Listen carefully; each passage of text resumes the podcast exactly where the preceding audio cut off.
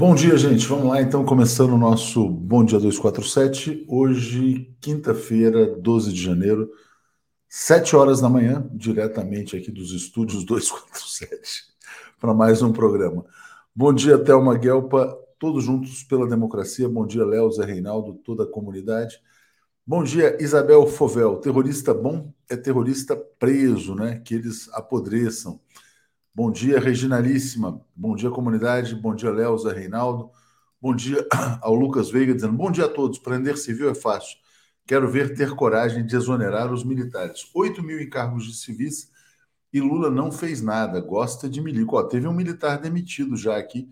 Deixa eu já botar a notícia. Cara lá da Marinha que participou dos atos terroristas em Brasília, né? O nome dele é Vilmar José Fortuna é, capitão de mar e guerra reformado, dispensado agora na última quarta ontem, né, na verdade, quarta-feira. Vermelho Pimenta, bom dia, esquerdopatas uh, prediletos. Adorei a Papu Dociata, então teve Papu Dociata, né? O José Walter Campelo está dizendo que o ódio dos bolsonaristas está longe de acabar. Tem que tomar remedinho, tem que ir lá, tem que ter o choque de realidade. Aliás, ontem foram vacinados, né? Não foi febre aftosa, tomaram a vacina contra a Covid-19. O Marcos Cicleide está me dizendo aqui que prenderam uma professora terrorista de Mogi das Cruzes. Quem diria, né? Você coloca os filhos na escola, acha que a professora vai lá transmitir conhecimentos, valores, princípios, e quando a gente menos espera, a gente descobre que a, que a professora é terrorista. O Luiz Preza está dizendo: manchete sensacionalista e infeliz. A manchete está dizendo: terroristas na Papuda. É uma notícia. São terroristas que estão na Papuda, né? O Diógenes Labre afirma: agora cada dia novos passos para governar, sem medo, com cautela, com sabedoria. Tinha um comentário muito legal que eu estava querendo achar aqui. Antes quero dar aqui um alô para Lene Brito. Bom dia, gente linda da TV 247. Será que eu vou achar? Ah, esse aqui que eu queria. Ó do Luiz Cristino. Quem estava fazendo a triagem lá na Papuda era a Damares, senadora né, do Distrito Federal. Brincadeira, tá? Então, assim, meninos para a Papuda, meninas para a Colmeia, porque o presídio feminino lá em Brasília se chama Colmeia. Thelma Guelpa está dizendo, todos juntos pela democracia. Bom dia, Léo, Reinaldo, comunidade.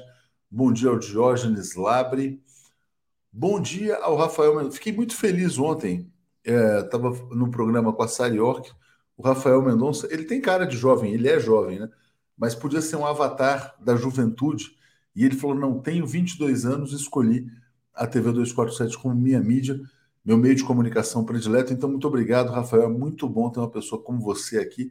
E de 22 anos de idade, né? Traga aí mais gente também. É muito bom a gente estar tá rejuvenescendo.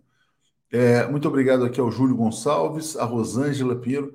Bom dia, Léo, comunidade. Ontem a cerimônia de posse de Sônia e Aniele foi emocionante. É muito bom ver que, apesar de tudo, seguimos avante, com certeza. Bom dia, Marina. Vamos ver se a gente consegue retransmitir hoje os discursos da Sônia e da Aniele. É, Gilberto Geraldo, se a RAF inglesa, equipada com 832 aeronaves, tem 33 mil militares, por que a FAB, com 715 aeronaves, precisa de 81 mil? Por que uma justiça militar? Que boquinha, né? Pois é, estranho isso. Não sabia desses dados, não.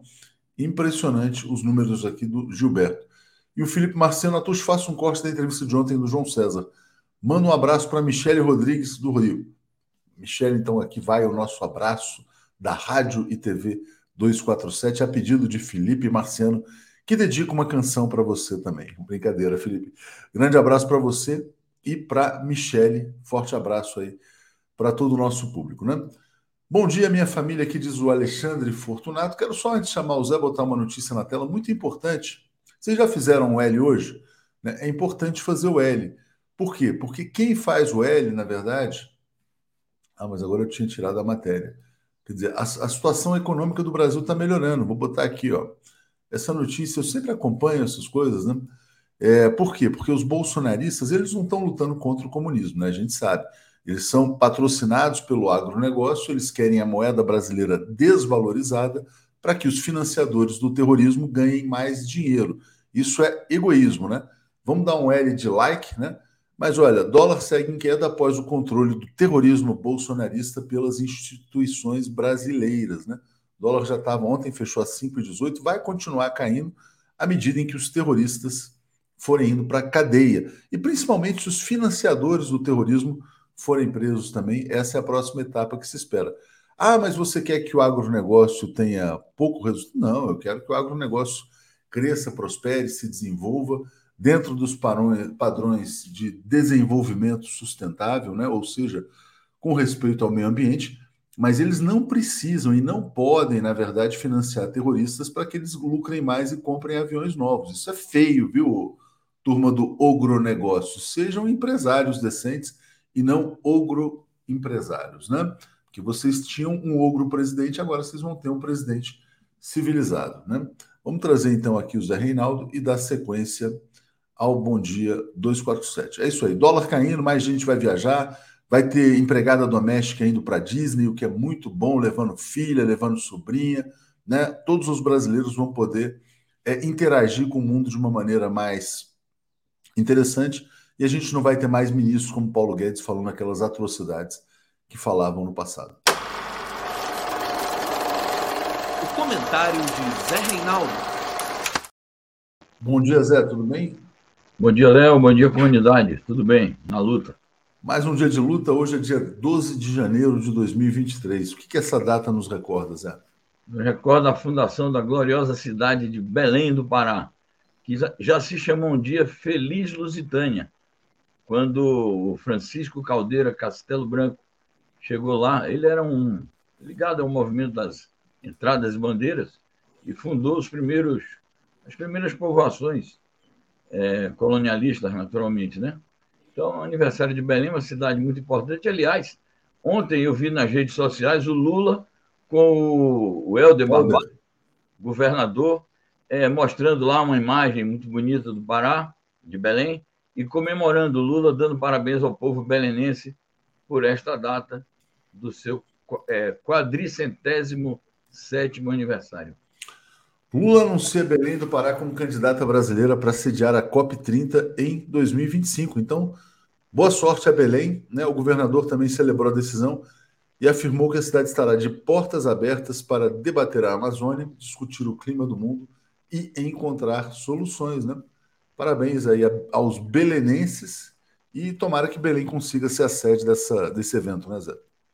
Importantíssimo. Nós já tínhamos dado a notícia de manhã cedo que o Helder, governador do estado, juntamente com Edmilson Rodrigues, que é o prefeito da capital, é, tinham pleiteado oficialmente, tinham inscrito a cidade aí para o credenciamento. E logo em seguida, mais tarde, o Lula chancelou e vamos ver se a ONU e os, todos os órgãos competentes ligados à organização do evento realmente consagram Belém como a cidade que vai acolher essa Conferência do Clima. Interessante esse comentário aqui do Pedro Ayrton eh, Queiroz Lima, nosso amigo lá do Ceará. Ele está dizendo: bolsonarista, ele é valentão antes da prisão e tchutchuca depois.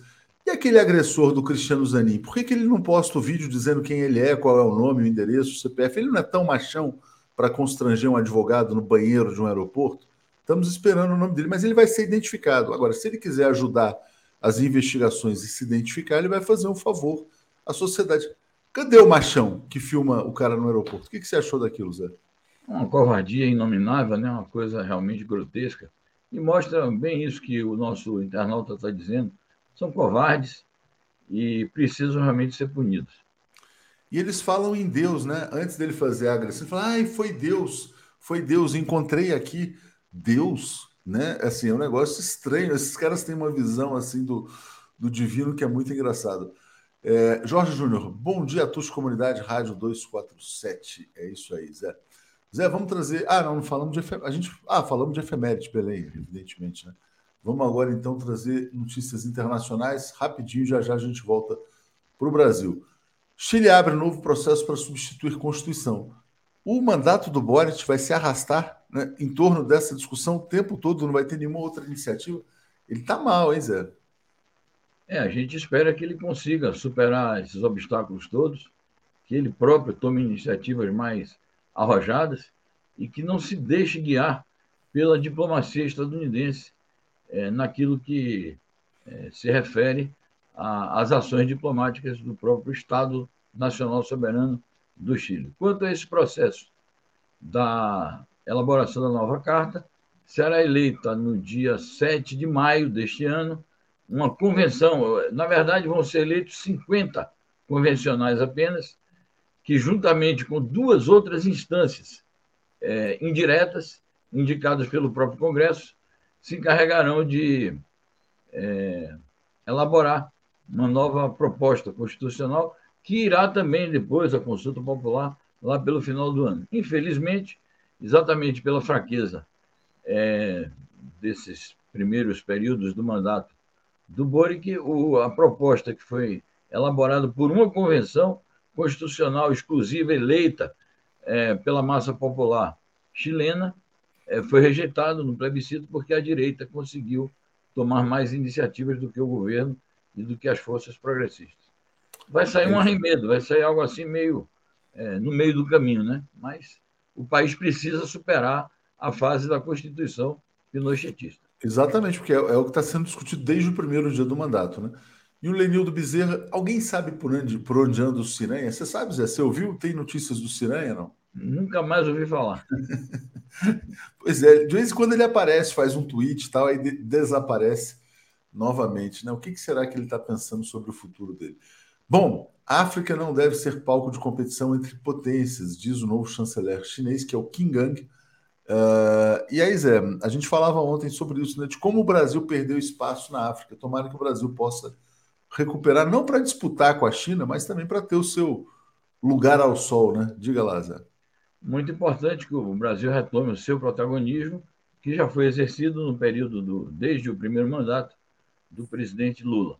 É, ontem nós noticiávamos aqui que esse novo chanceler chinês, o Qin Gang, é, iniciou um giro de uma semana por cinco países africanos, vai terminar o giro no Egito, onde está também a sede da União Africana e a sede da Liga Árabe. Certamente que ele, além do contato com o governo local, vai se reunir com essas instâncias importantes multilaterais da região.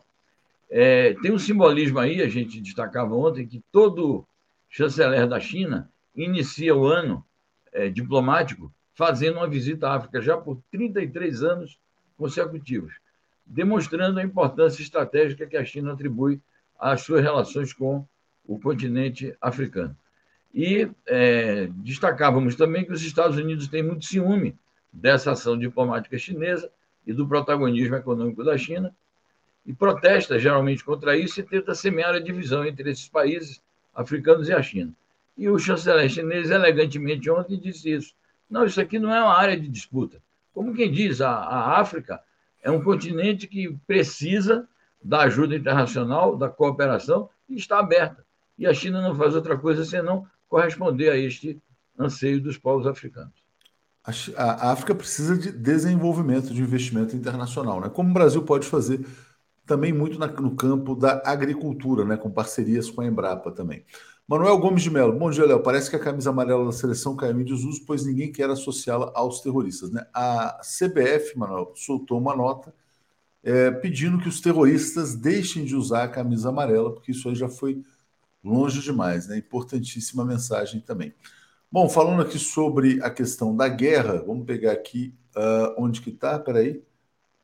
Ué, cadê? Ah, essa, achei. Pentágono monitora a movimentação ativa da marinha chinesa em torno de Taiwan. Não é a guerra propriamente da Ucrânia, mas são as provocações ali no Mar do Sul da China. Diga, Zé.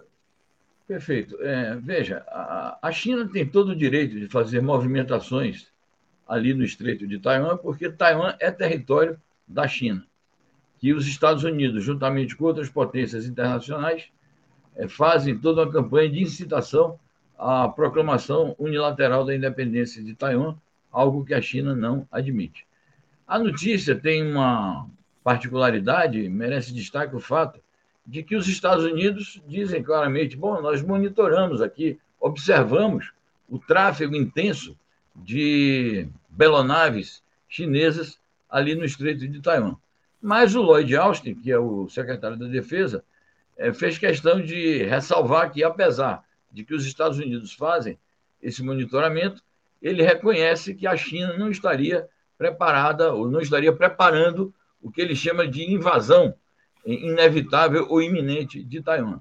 Aqui existe um outro erro também conceitual e prático, porque eh, se a China, por exemplo, fizesse a incursão no território de Taiwan, não se configuraria exatamente uma invasão. De qualquer maneira, aos Estados Unidos reconhecerem que a China não está querendo realizar nenhuma ação bélica, isso pelo menos pode dar um sinal de que eh, os Estados Unidos estariam mais dispostos a reconhecer a legitimidade das ações chinesas e, portanto, dialogar de maneira mais é, correta em relação ao, ao problema é, de Taiwan e da relação de Taiwan com a China.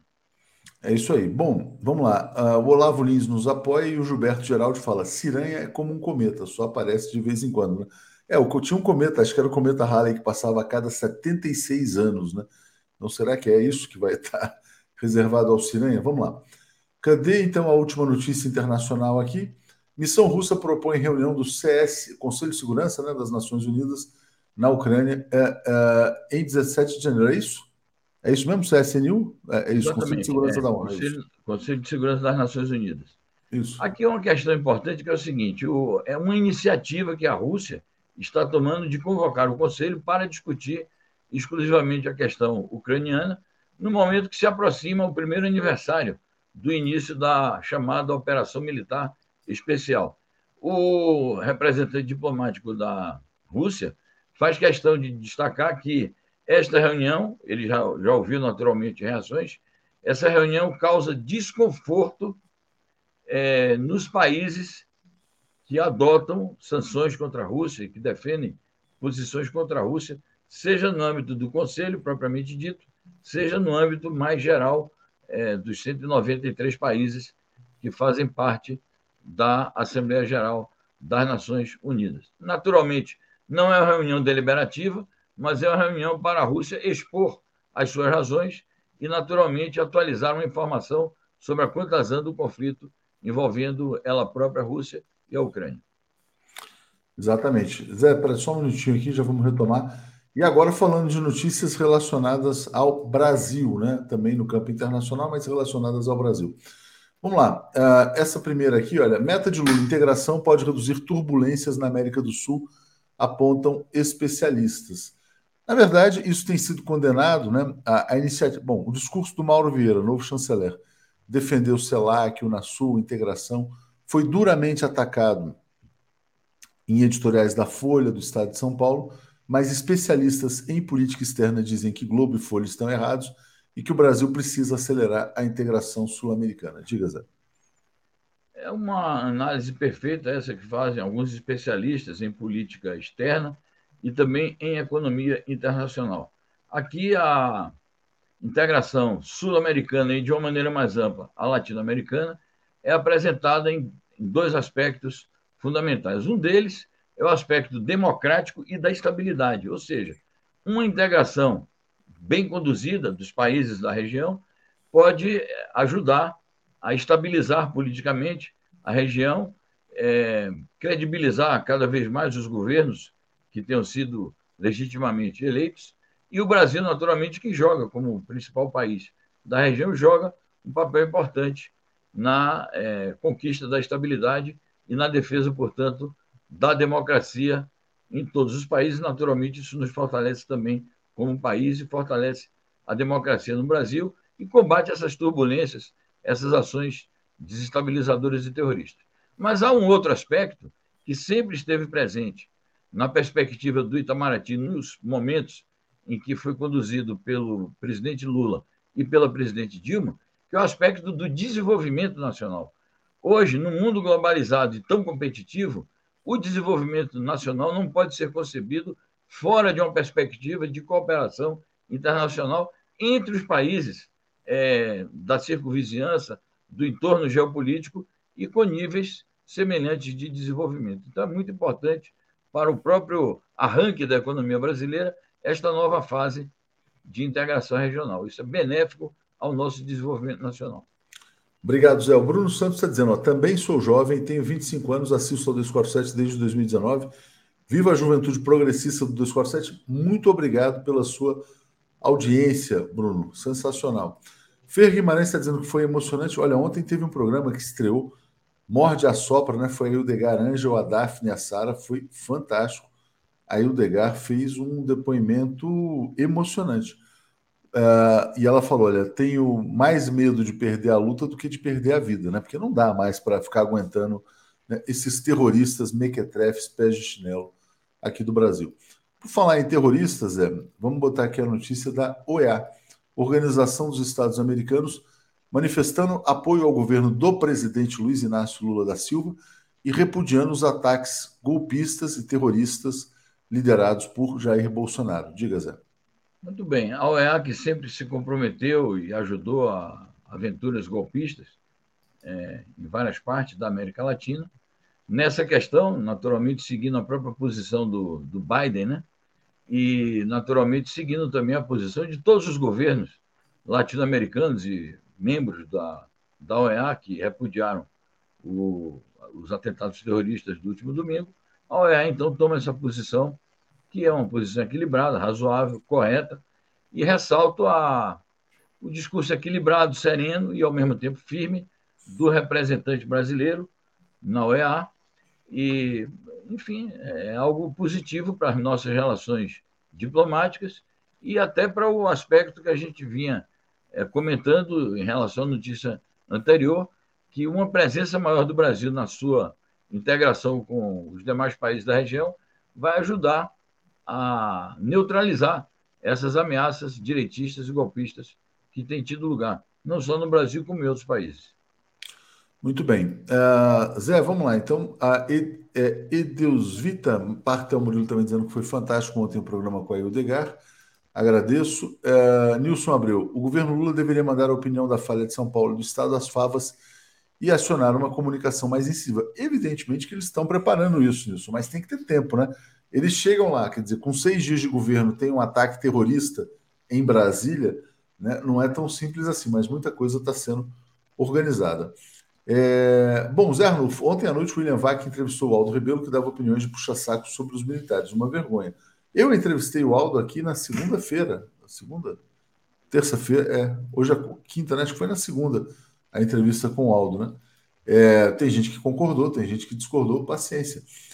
É assim que funciona o debate democrático.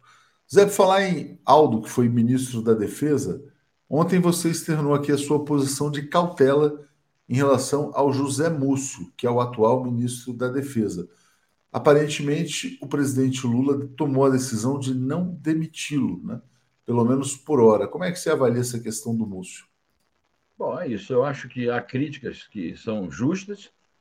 Essas críticas devem, inclusive, ser severas, porque realmente o Múcio tem se comportado no começo, desde a sua indicação, é mais como um homem ligado aos militares do que ligado à democracia e à legitimidade do governo, mas eu creio que o momento não é propício para se fazer uma pressão sobre o presidente Lula para ele já mexer no ministério, o que levaria a uma grande instabilidade. Então, me parece que é preciso deixar o governo funcionar é, e, portanto, qualquer mexida ministerial, ainda mais numa área tão delicada como é a defesa, poderia trazer uma instabilidade e prejudicar é, a execução dos planos do governo. A gente está vendo aí o seguinte: começou a funcionar. O Haddad hoje vai fazer um, um pronunciamento para combater o déficit público, olhando a coisa pelo lado da Receita. Ontem nós tivemos aquela linda posse da Aniele Franco da Guajajara. Destaco muito aqui o, o discurso da Daniele, um discurso com caráter social muito arraigado. É, a ministra da Saúde começou a dizer já que vai iniciar uma campanha em massa de vacinação de crianças. Então, começam a haver importantes iniciativas do governo, e se o Lula se perder é, em administração de crises internas, é, ele vai deitar a perder é, o capital político que ele acumulou nas eleições e também nesse início, porque a, a atuação dele foi brilhante no sentido de promover aí a unidade das instituições para combater o golpismo. Então, eu não acho tempestiva a iniciativa de pressionar o Lula para demitir o, algum ministro. Você, então, é, entende a crítica, endossa a crítica, mas considera, vamos dizer assim, essa pressão intempestiva. O Manuelito Paula está dizendo: ó, eu também sou jovem, tenho 70 anos, assisto 247 desde 2016. É, e o Sérgio Alves, então, sou mais, o mais jovem, 76 anos. Obrigado, vamos lá. Todas as gerações aqui representadas. Zé, eu quero só compartilhar com você uma sequência de tweets do nosso amigo Breno Altman, em que ele fala o seguinte: quem está contra ou nada faz para que oficiais militares vinculados ao golpismo sejam investigados, processados e punidos está objetivamente a favor de uma anistia informal. Mais uma vez em nossa, em nossa história, as Forças Armadas são o serpentário do golpe. O Breno fala: o Ministério da Defesa tem o poder de estabelecer inquéritos administrativos. Né? De braços cruzados, a Múcio está prevaricando diante de crimes gravíssimos. Nessa toada, além de demitido, terá que ser processado. É, ele também fala: por que Múcio até agora não deu as caras para explicar a participação das Forças Armadas na intentona golpista? De fato, foi uma intentona fascista, o que aconteceu no Brasil. E ele fala também: sem uma mudança de rota, já está em curso uma anistia por baixo dos panos não há apuração dos crimes cometidos por oficiais militares durante a intentona golpista. Com a, com a conivência do ministro da Defesa, que até agora, até agora sequer foi aberto qualquer inquérito. Como é que você avalia essa, esse posicionamento do Breno, que denuncia uma anistia informal aos militares golpistas e terroristas? Bom, eu respeito muito as posições do Breno. É, tenho escrito, tem colunas recentes minhas aí contra o militarismo é, eu acho que o militarismo é um dos grandes males é, da República Brasileira, militarismo entendido como uma interferência é, constante, permanente do, da casta militar é, sobre as instituições políticas do país, a tutela que eles impõem a vários governos no nosso país, a toda uma trajetória histórica.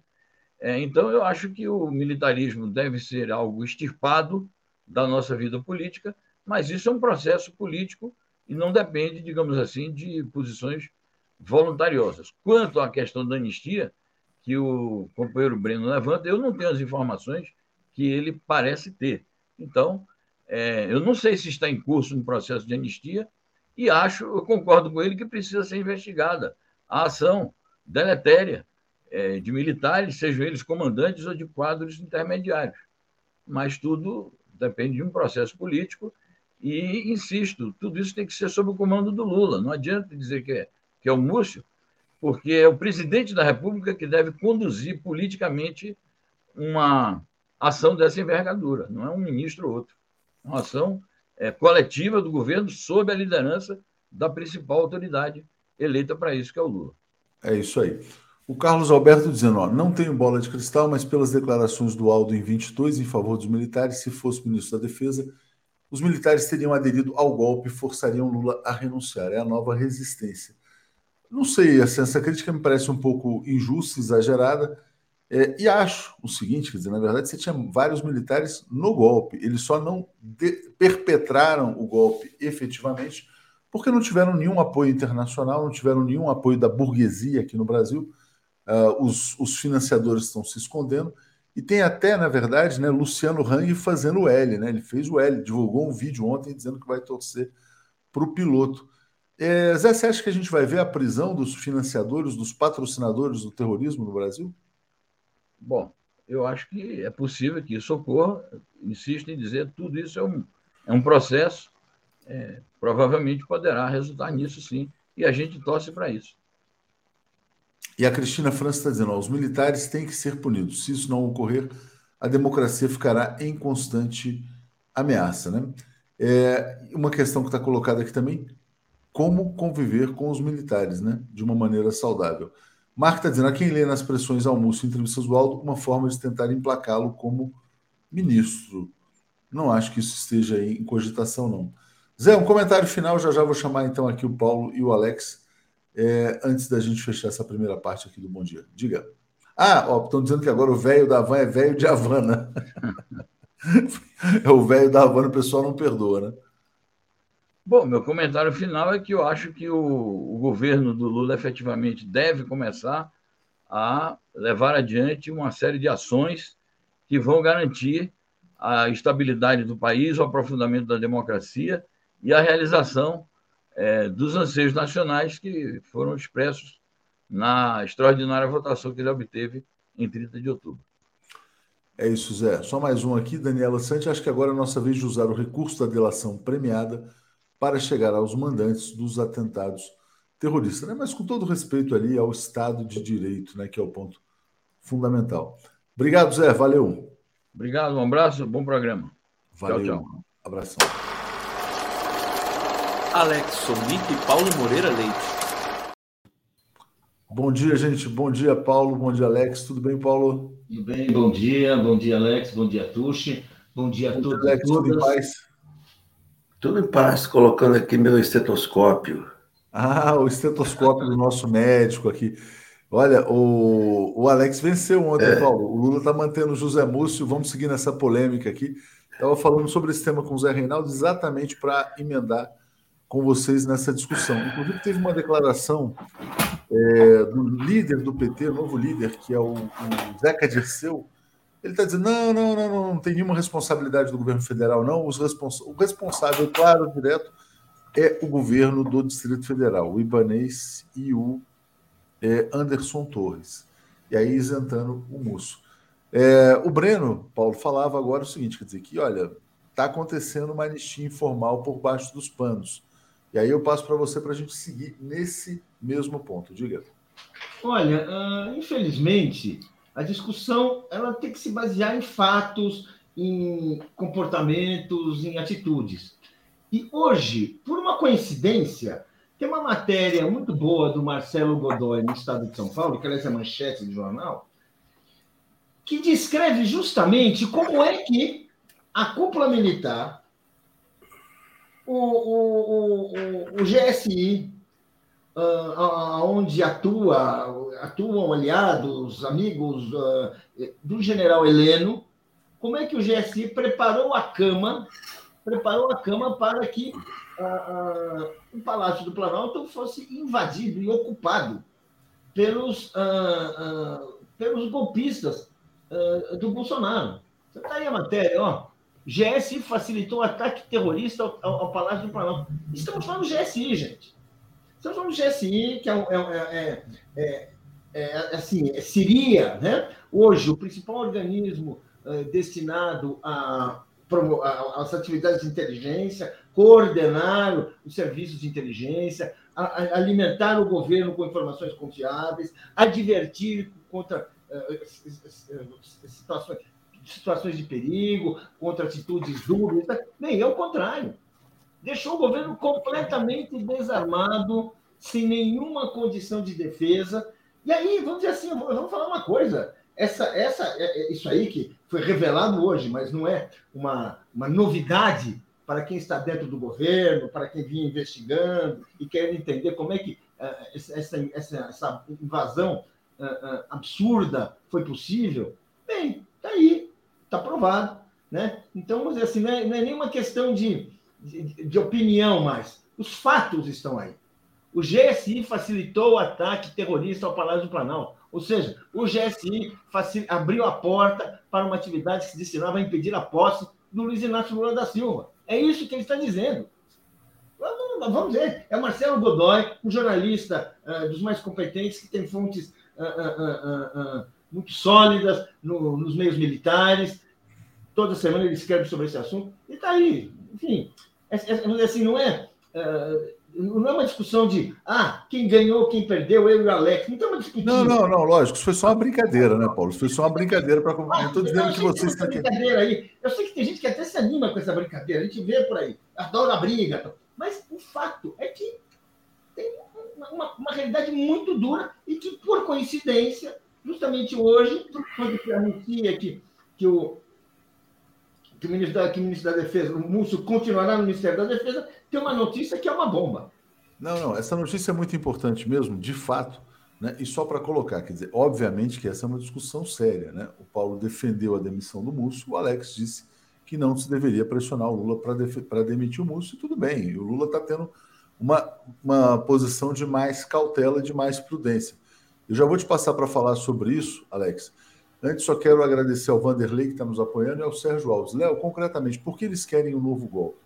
Na verdade, o golpe foi dado pelos neoliberais em 2016 contra a Dilma. Aí os militares passaram a dando um golpe, nós vamos chegar junto. Os militares entraram né? passaram a, ocupar muitos cargos, passaram a ter muita mamata, muita boquinha. Eu vejo a tentativa de golpe militar como uma tentativa de preservação da mamata, né? basicamente isso, porque o choque neoliberal já foi dado na economia brasileira. Mas, Alex, passando para você, então, uh, essa matéria do Estado, né, de fato, mostrando a cooperação do GSI, é, o governo decidindo manter o José Múcio e essa denúncia do Breno de que está tendo uma anistia por baixo dos panos aos militares. Diga, Alex. Não, o GSI não tem nada a ver com o Ministério da Defesa. Né? O chefe do GSI é o general Gonçalves Dias, poeta. General G. Dias. Então, se tem alguma, alguma coisa do GSI, não é o Múcio. Não tem nada a ver com o Múcio. O Múcio Ministério da, da Defesa.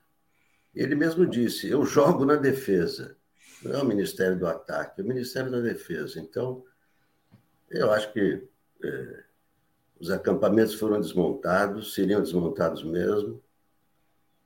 É, quem quer uma crise no governo Lula? Parece que seria a oposição, mas é, até ontem eram os petistas mesmo que queriam uma crise. Demitir o ministro da Defesa depois de seis dias de governo, uma escolha dificílima, ninguém quer pegar esse abacaxi. O Lula, o Lula é, escolheu uma pessoa que ele conhece há 40 anos, e vai tirar o cara, assim, é, depois de seis dias. Isso seria um desgaste enorme, né? Para o Lula. E o Lula não vai fazer isso, nem faria. Ele pode ter críticas a, a, a, a declarações, como eu também tenho, aquela declaração do, do, do Múcio, de que eram atos democráticos, é claro que é horrorosa. É claro que critica, mas não é por isso que ele tem que ser demitido. Ah, mas ele falou isso aí, ele cai. É, é, é, então, a cada pronunciamento vai cair um ministro. Então, acho que isso aí já está pacificado, não tem nada a ver, né? É, não tem nada contra o Múcio, né? e não tem nada de anistia. Eu não sei de onde que foi tirado essa é, denúncia, qual é a prova? Que anistia que está vendo? Tem 1.150 presos, tem o Anderson Torres preso, governador ibanês afastado, e alguém falando de anistia. Que anistia? É claro que não vai ter anistia, estão todos sendo investigados, julgados e serão punidos. Né? Na verdade, não é uma anistia, mas eu acho que é uma ansiedade né, para que os militares envolvidos com o terrorismo sejam também atingidos. Quais é, são bom, os militares envolvidos com o terrorismo? Ó, vou ler o comentário de Mana Jubi. O golpe em curso só vai terminar quando Lula peitar os responsáveis. Vilas Boas, Augusto Heleno e Braga Neto. É, enfim, há sinais aí de participação da alta cúpula militar na tentativa de golpe de Estado. Paulo Vargas está dizendo: Lula aproveita do barulho musso e vai passando a boiada, a direita produzindo as próprias provas repercutidas mundialmente. Nilo Alves, será que, invas... será que com a invasão do Planalto o GSI não estaria preparando o assassinato do Lula? O que será feito com Heleno e Braga Neto, então? Né? Vanderlei, uh, apoia. Uh, bom, já li aqui os comentários. Só botar aqui uma notícia rapidinho, que é está no UOL agora, que mostra o seguinte: um extremista que participou de 8 de janeiro teve encontros com Bolsonaro e Mourão. Todo mundo sabe que o Bolsonaro é o chefe do terrorismo, todo mundo sabe que o Mourão também está dando um apoio informal, ou pelo menos está passando pano. Mesmo que o GSI não esteja na estrutura do Ministério da Defesa, quando se fala a questão do Múcio, é um pouco isso, quer dizer, bom, os militares que apoiam, que apoiaram, que participaram, não serão punidos? Diga, Paulo. Exatamente, a ideia de anistia é essa. Não é que vai ter uma anistia, nem que ter uma anistia, a pessoa precisaria estar condenada. Não será sequer julgada. A, a julgar, nessa atuada que nós estamos vivendo, é a atuação que permitiu, que permitiu essa baderna, que não que, que assim que uh, abriu portas para essa baderna, que, que felizmente acabou sendo desmontada por uma ação externa, pela ação de, uh, uh, do, do ministro da Justiça, pela ação do, do Paulo Teixeira, pela ação do Paulo Pimenta. Bem, que foi, ou seja, fora fora de quem deveria agir, porque na estrutura militar ninguém estava fazendo nada. Ninguém estava fazendo nada, entendeu, Alex? Essa é a questão. Quando você tem um episódio desse tipo e você tem o responsável pela defesa, silêncio, os militares responsáveis pela defesa, silêncio também, e como mostra o Estadão hoje, na verdade, fazendo uma coreografia, uma coreografia para permitir que a baderna fosse instalada, é só ver a matéria do Estadão, está lá com começo, meio fim. Portanto, ali, se alguém acha que não tem o que discutir, que não tem o que investigar, eu recomendo a leitura dessa matéria. Não, por, não para criar caso, não por exigência, mas porque é o seguinte: o que está em jogo são os próximos anos. E a gente tem toda uma experiência dos, de, de vários governos passados, não vamos aqui entrar em nomes, em episódios, etc., etc., em que você tinha casos, denúncias, histórias mal explicadas, que foram sendo colocadas para baixo do tapete. É o que estão fazendo agora. Essa conspiração, essa conspiração que, se, que, que beneficiou um, um, movimento que queria impedir a posse do Lula, está sendo colocada para baixo do tapete.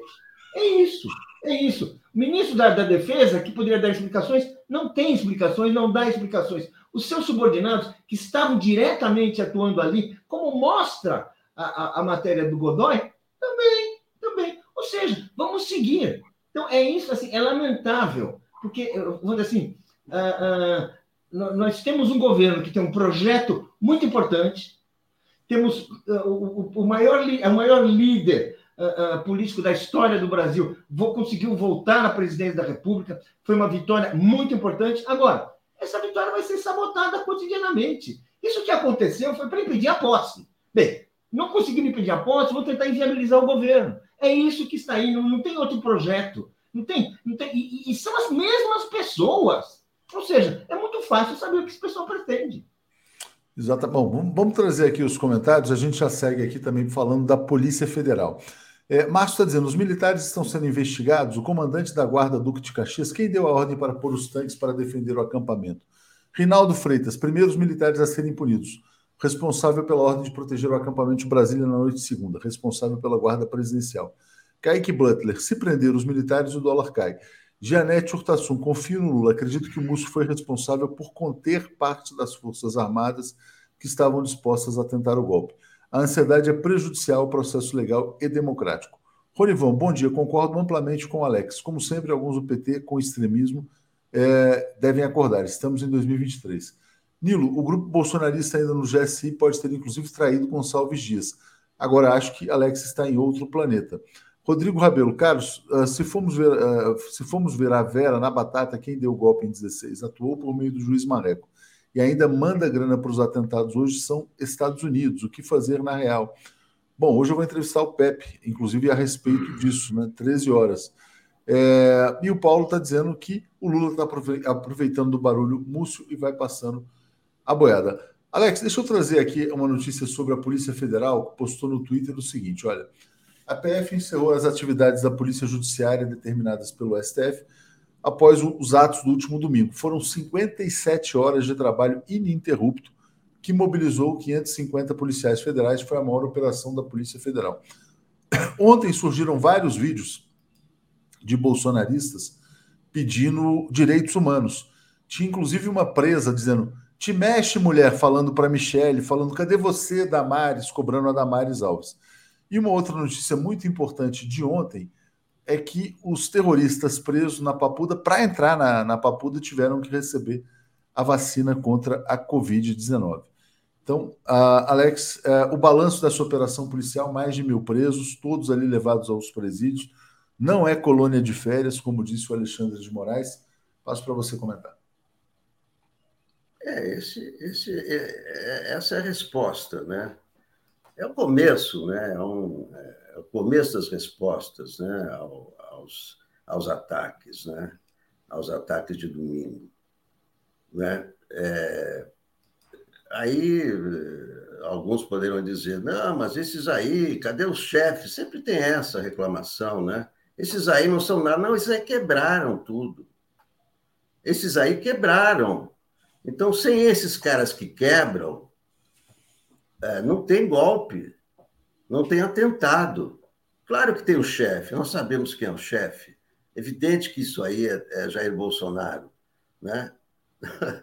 É, juridicamente para provar as ligações, mas é, são todas pessoas ligadas a ele, ele que nunca reconheceu a vitória do Lula, portanto, é, para ele, ele continua sendo presidente. Então, o chefe de tudo isso, é evidente que é o, que é o Bolsonaro. Né? Agora, esses que, que, que, foram presos executaram, quebraram, esfaquearam telas, como, como os talibãs, quebraram os vidros, sentaram na cadeira do presidente, arrancaram a porta do Alexandre de Moraes. E, e aí é o seguinte: é, eles deveriam saber, antes de fazer esse tipo de coisas, deveriam conhecer as leis. Né? Então, deveriam saber que fazer isso leva a, a altas penas. Altas penas. Então, é, é, prisão em flagrante, muitos ali né, foram presos em flagrante, porque estavam no acampamento, a maioria dos que foram depredar a presidência, o Congresso e o STF estavam nesse, nesse acampamento, então, prisão em flagrante, e outros que não são prisão em flagrante é a, é a prisão preventiva. E vão ter direito ao contraditório, tem os advogados. Aliás, esse negócio do governador de Santa Catarina colocar advogados do governo para defender gente que quebrou o Congresso, isso é improbidade administrativa. Né? Também acho. E ele falou, mas é ele falou que nós estamos falando, Alex. Não, não, não, não mas peraí, mas não, mas espera só um pouquinho, Paulo. Não, mas ele pode acrescentar, deixa eu te contar. E aí é interessante o que o, ele falou, o Jorginho, a justificativa é, ah, porque eles são catarinenses. Eu até comentei ontem, bom, então qualquer bandido catarinense pode pedir para o governador ajuda, né? Improbidade, isso aí é improbidade administrativa, no mínimo, imoralidade. Né? É claro que advogado defende bandido, isso é normal. Mas o bandido Estado... que pague pelo advogado. Exatamente. Né? Não é Exatamente. o Estado que vai pagar advogado para bandido. Exatamente. Né? Você não pode é até ter defensoria pública, é uma outra questão. Qualquer né? bandido né? tem advogado, claro, senão não existia advogado criminalista. O cara matou com 50 facas, mas tem um advogado que vai lá defender. Né? Isso é, deixa eu passar para outro é assunto aqui, Alex. Deixa eu passar para o Datafolha, vai. que é importante também. Vamos lá. É, bom, o Lula é, foi alvo de um ataque, de uma tentativa de golpe de Estado, de um atentado terrorista. Mas as pesquisas mostram que o Brasil ainda está doente, viu? É, olha só, tudo bem, aqui tem um dado positivo da pesquisa: 64% acreditam que o Lula conseguirá controlar os atos golpistas. Aliás, queria aqui parabenizar publicamente o Ricardo Capelli, que mostrou como é fácil né, proteger a esplanada dos ministérios. Ontem tinha manifestação é, terrorista, foram duas pessoas participar em Brasília. Mas sobre o Datafolha, ainda tem uma divisão, né? Ainda tem gente dizendo, não, o Bolsonaro é culpado só para 55%, não 100%, deveria ser 100%. E também surgiu a pesquisa Atlas Intel, é, tem uma rejeição alta ainda ao governo Lula, que é o resquício do ódio bolsonarista.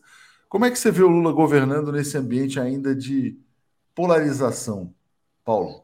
Olha, eu acho que o Lula tem todas as condições de governar, ele tem um projeto político, que é um projeto que a população aprova, um projeto que, se ele, ele é, tiver forças de transformar em realidade, certamente vai, vai, vai garantir a estabilidade para o seu governo, vai, vai, não, vai, uh, vai diminuir a aprovação ao Bolsonaro. Agora, tem uma questão aí, que é, é um fato da vida. Houve uma tentativa de golpe e a população ela começa a olhar e ela precisa saber, afinal, aqueles que deram o golpe, que articularam o golpe, vão ser uh, uh, uh, punidos, vão ser investigados, vão ter que dar explicações, ou vão, mais uma vez só vão pegar os magrinhos? Porque o que estão fazendo aí é a mão de obra do golpe. É o cara que foi lá bater, é, é, da paulada, é o cara que foi lá xingar, é o cara que lá que recebeu uma, um, um instrumento qualquer e, to, e entrou no Tinha um vendedor de picolé que disse que ganhou 400 reais. Pois é, sabe? Ou seja, essa, essa, essa turma é mão de obra barata do golpe. A questão é chegar ao comando. E tem sinais do comando. Agora, se o governo não se interessa por ir atrás dos sinais do comando, se não está indo, se não chega, bem, o que, que vai ser? Daqui a seis meses nós vamos ter um outro, outro episódio. E vai continuar, porque o mais fácil é arrumar essa mão de obra que, que faz baderna por 400 reais. Isso é barato. Isso é, é na feira você consegue. A questão toda é quem está lá articulando, quem está lá fazendo, quem, quem, quem tem contatos militares. É essa a questão, gente. Então, se enquanto não for para cima dessas pessoas, e daí que eu vejo, que eu, que eu, que eu, que eu vejo a importância de ter uma investigação de verdade, acusações de verdade, cobrar explicações de verdade. Tem uma ótima pista hoje, na, na matéria do, do, do, do, Godoy no Estadão, hein? Uma ótima pista, aliás, está lá descrito, descrito. Então, ali, por que, que aconteceu com o GSI? Como, é que foi mudando? Como é que foi esvaziado? Por que, que justamente ficaram só alguns oficiais que são justamente os os bolsonaristas, ou seja, ficou tudo claro, é uma coisa assim, sabe, é, é, é cirúrgica. Está lá, é para fazer uma coisa e fizeram. É isso, então, o, governo tá, o governo está avançando, vai avançar, vou trazer notícias sobre isso aqui. Ontem houve as posses, vamos falar sobre dois pontos aqui. Só agradecer ao Kaique que está dizendo: ó, eu não falei se prender os militares, falei se prender os terroristas de forma geral e usei um cântico. Ai, ai, ai, se prender o dólar cai. Entendi, Kaique. Obrigado. Carlos Alberto, terroristas são todos aqueles que praticam atos com a finalidade de causar terror social. Se por motivação política não é punível, é outra coisa, é só incluir. Mark, Alex, no meu trabalho fiz parecer uh, em mais de um processo sobre o uso indevido de procuradores municipais em casos semelhantes. Acho que ele está falando sobre o caso de Santa Catarina. Mark está dizendo: o batalhão presidencial possui duas companhias de choque, nenhuma estava em prontidão. O general Gonçalves Dias teve que impedir aos gritos com apenas quatro homens que invadissem o gabinete do Lula. Então, é a sabotagem do GS do Heleno. Lucas Veiga, até parece que não se viu os militares protegendo golpistas e impedindo a polícia de prendê-los. Obrigado aqui ao comentário da Ângela Rebelo, ao Walter Batista, que está nos apoiando. O Lucas fala o seguinte: quem quer a crise é a esquerda, então, como se o governo não estivesse em crise por causa da intentona militar. Fernandes, comecem a desnazificação. Bom dia, assinado de um jovem de 60 anos. O Márcio pergunta para o Alex como que ele avalia o silêncio do Múcio. A gente já falou bastante sobre o Múcio. É, deixa eu só, então, colocar aqui, Alex, do governo começando a andar. Né? Ontem houve as posses aí da Aniele, da, da Sônia Guajajara, também uma decisão importante, que é equiparar o crime de injúria racial ao racismo. E também o Haddad deve anunciar hoje medidas para reduzir o rombo das contas públicas pacote de 150 bilhões, mas na verdade o foco do Haddad é aumentar a arrecadação e vai dar muita briga, porque ele vai acabar com é. muitas isenções aí que beneficiam os é. mais ricos. Diga, Alex. Não, eu só queria lembrar que nessa pesquisa da Datafolha que você citou, 93% condenaram os atos terroristas. Sim, eu também achei bom é isso. importante, então. É 93%. Isso é. Eu só achei ruim, Alex. É um, 55% é um apenas responsabilizarem o Bolsonaro. Achei que tem pouca mas gente. Isso aí, mas espera aí, isso aí. O, o 49% votaram no Bolsonaro. Então, esses 49% ainda estão falando. É muito recente a eleição. É, esses números, esses números vão reproduzir o quê? O resultado da eleição. Como assim você vai julgar o governo Lula por 10 dias de governo. Ah, mas só tantos aprovam. Que governo? 10 dias. É, tem então, um processo isso, isso ainda, de isso ainda é reflexo, cerebral, né? Isso ainda é o um reflexo do resultado eleitoral. Né? Mas, então, é... deixa eu só acrescentar uma coisa, Alex, eu queria colocar, porque é um reflexo, sim, do, do, do, uh, do resultado das eleições. Agora, também é reflexo de uma coisa. Enquanto não se provar se investigar de verdade a responsabilidade do bolsonarismo nesse, nesse, nesse, nesses episódios, nessa ensaio golpista, a gente vai ter 90 e tantos condenam e ninguém acha que é o Bolsonaro, ou só 50% acham que é o Bolsonaro. É preciso apontar essa responsabilidade. É, é só acrescentando, interessante você, você, trazer isso aí pelo seguinte, porque ontem veio aqui o João César e disse o seguinte: olha o que está circulando nos grupos bolsonaristas. Um, as agressões foram infiltrados petistas. Dois, é, o governo fez corpo mole. Inclusive, teve um deputado bolsonarista, que é o Nicolas Ferreira, que entrou com uma ação pedindo a prisão do Flávio Dino, porque o Flávio Dino teria facilitado. Lógico que isso não vai ser concedido, mas é um pouco isso. E três, Bolsonaro vai voltar. Né? Então é isso que eles dizem. Então tem que ter um processo de deslavagem cerebral. Mas fala sobre o governo, Alex, sobre o governo que está começando essa questão do racismo é importante também? Enfim. Claro, claro. Já, não, é isso aí. O governo tem que funcionar. Não é o governo que tem que é, julgar, condenar. Agora a agenda do Lula vai ser vamos condenar os militares. Não. Isso é a justiça. Né? Isso é o judiciário, é, Ministério da Defesa, é, Ministério do, do, do, do, Dino aí, Segurança Pública, que estão tratando. O Lula é, tratar de governar, ontem cerimônias belíssimas, né, históricas, de posse da Sônia Guajajara nos povos originários.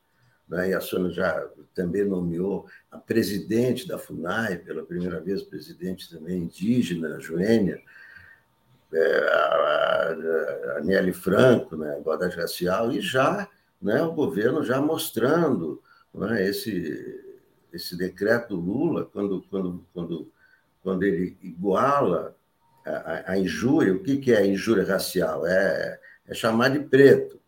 Então, isso até agora era uma pena leve, agora não, passa a ser de dois a cinco anos, como racismo.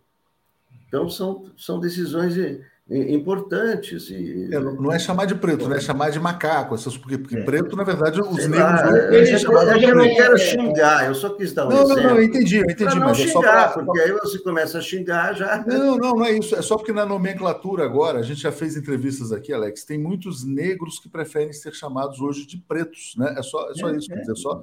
Então, não é, o preto não é uma palavra uh, pejorativa, pejorativa, só, exatamente. Só essa colocação rapidamente aqui, mas vamos lá.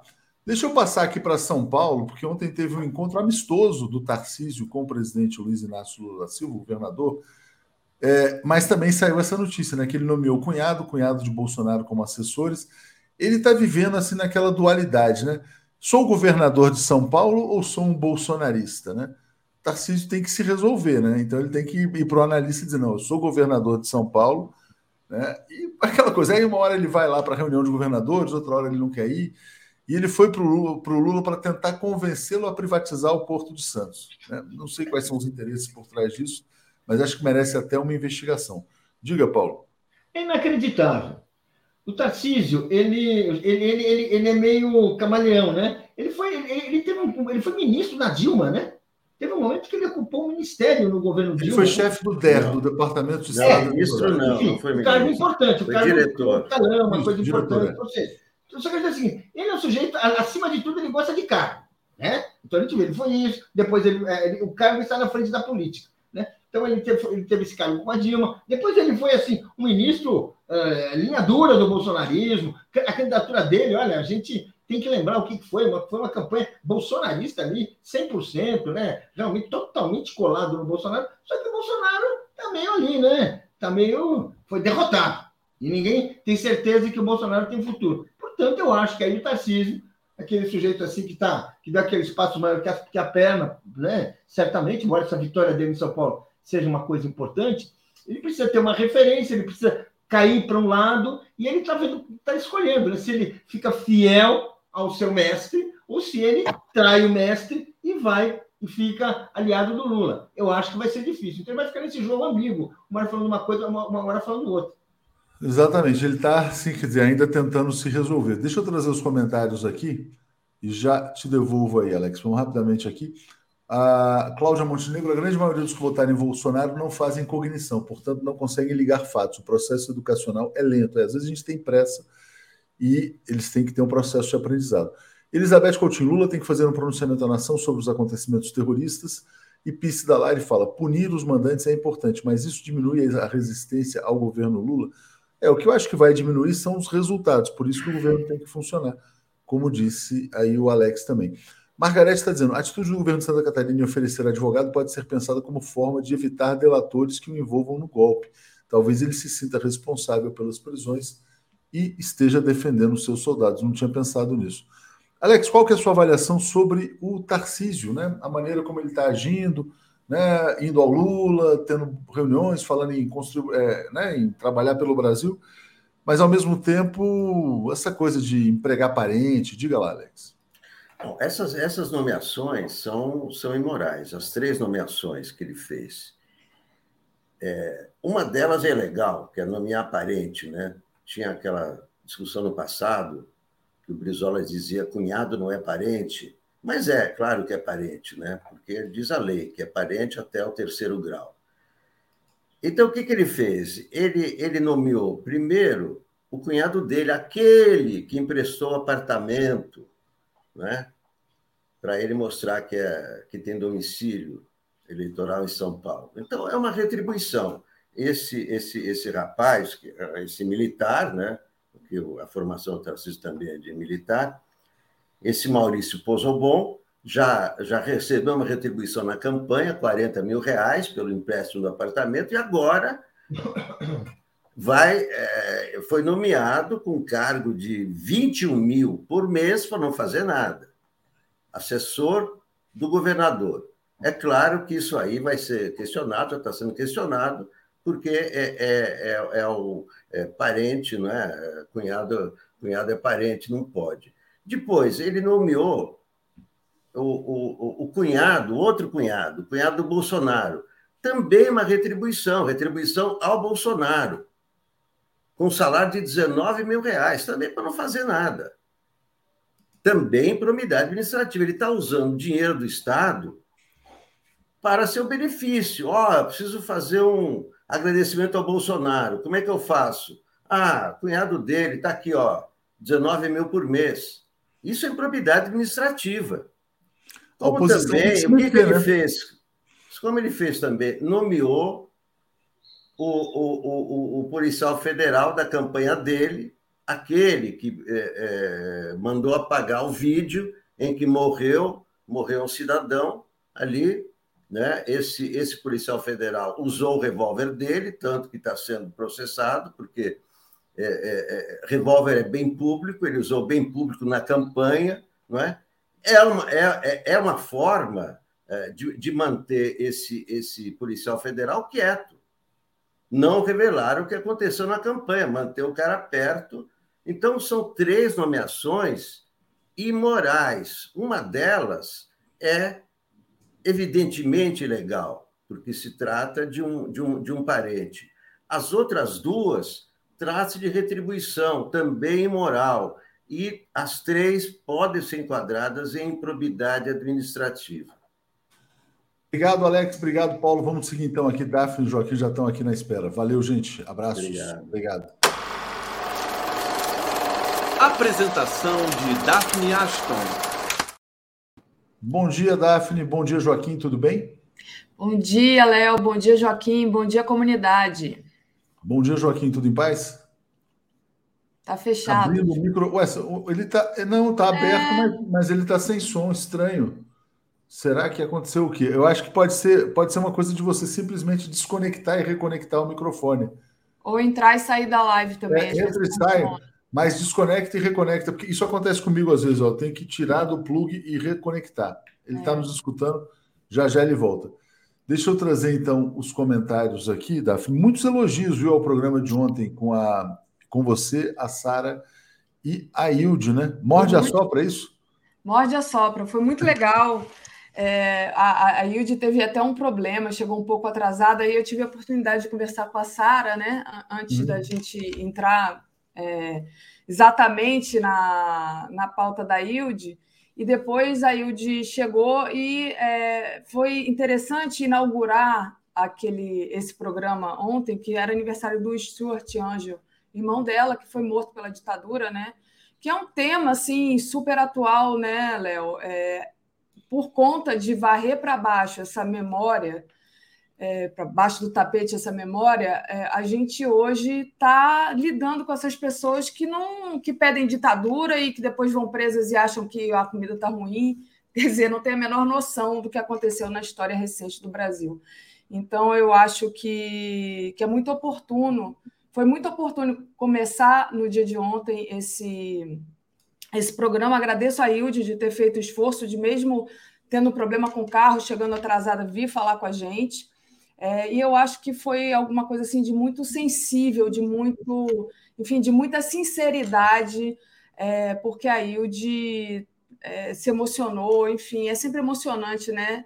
É, falar com a Hilde, porque ela fala com o coração. E uma coisa que eu disse para ela ontem, né? Ela falou: não vão colocar a gente calados, não vão silenciar a gente, a gente não quer mais lutar em silêncio, porque eu, eu, eu penso na vida da Hilde, né? essa pessoa que teve o tempo todo ali tendo que lidar com os algozes da família dela, da, da cunhada, da mãe que foi assassinada pela ditadura, pelo irmão, e, é, enfim, lidando com a elite brasileira que apoiou o golpe militar, então que ela lutava calada. E agora que ela luta é, se expressando aqui no 247, né, que a gente tem a voz da Hilde indignada aqui, é muito importante esse relato dela. Não vão me silenciar. Eu acho que foi assim.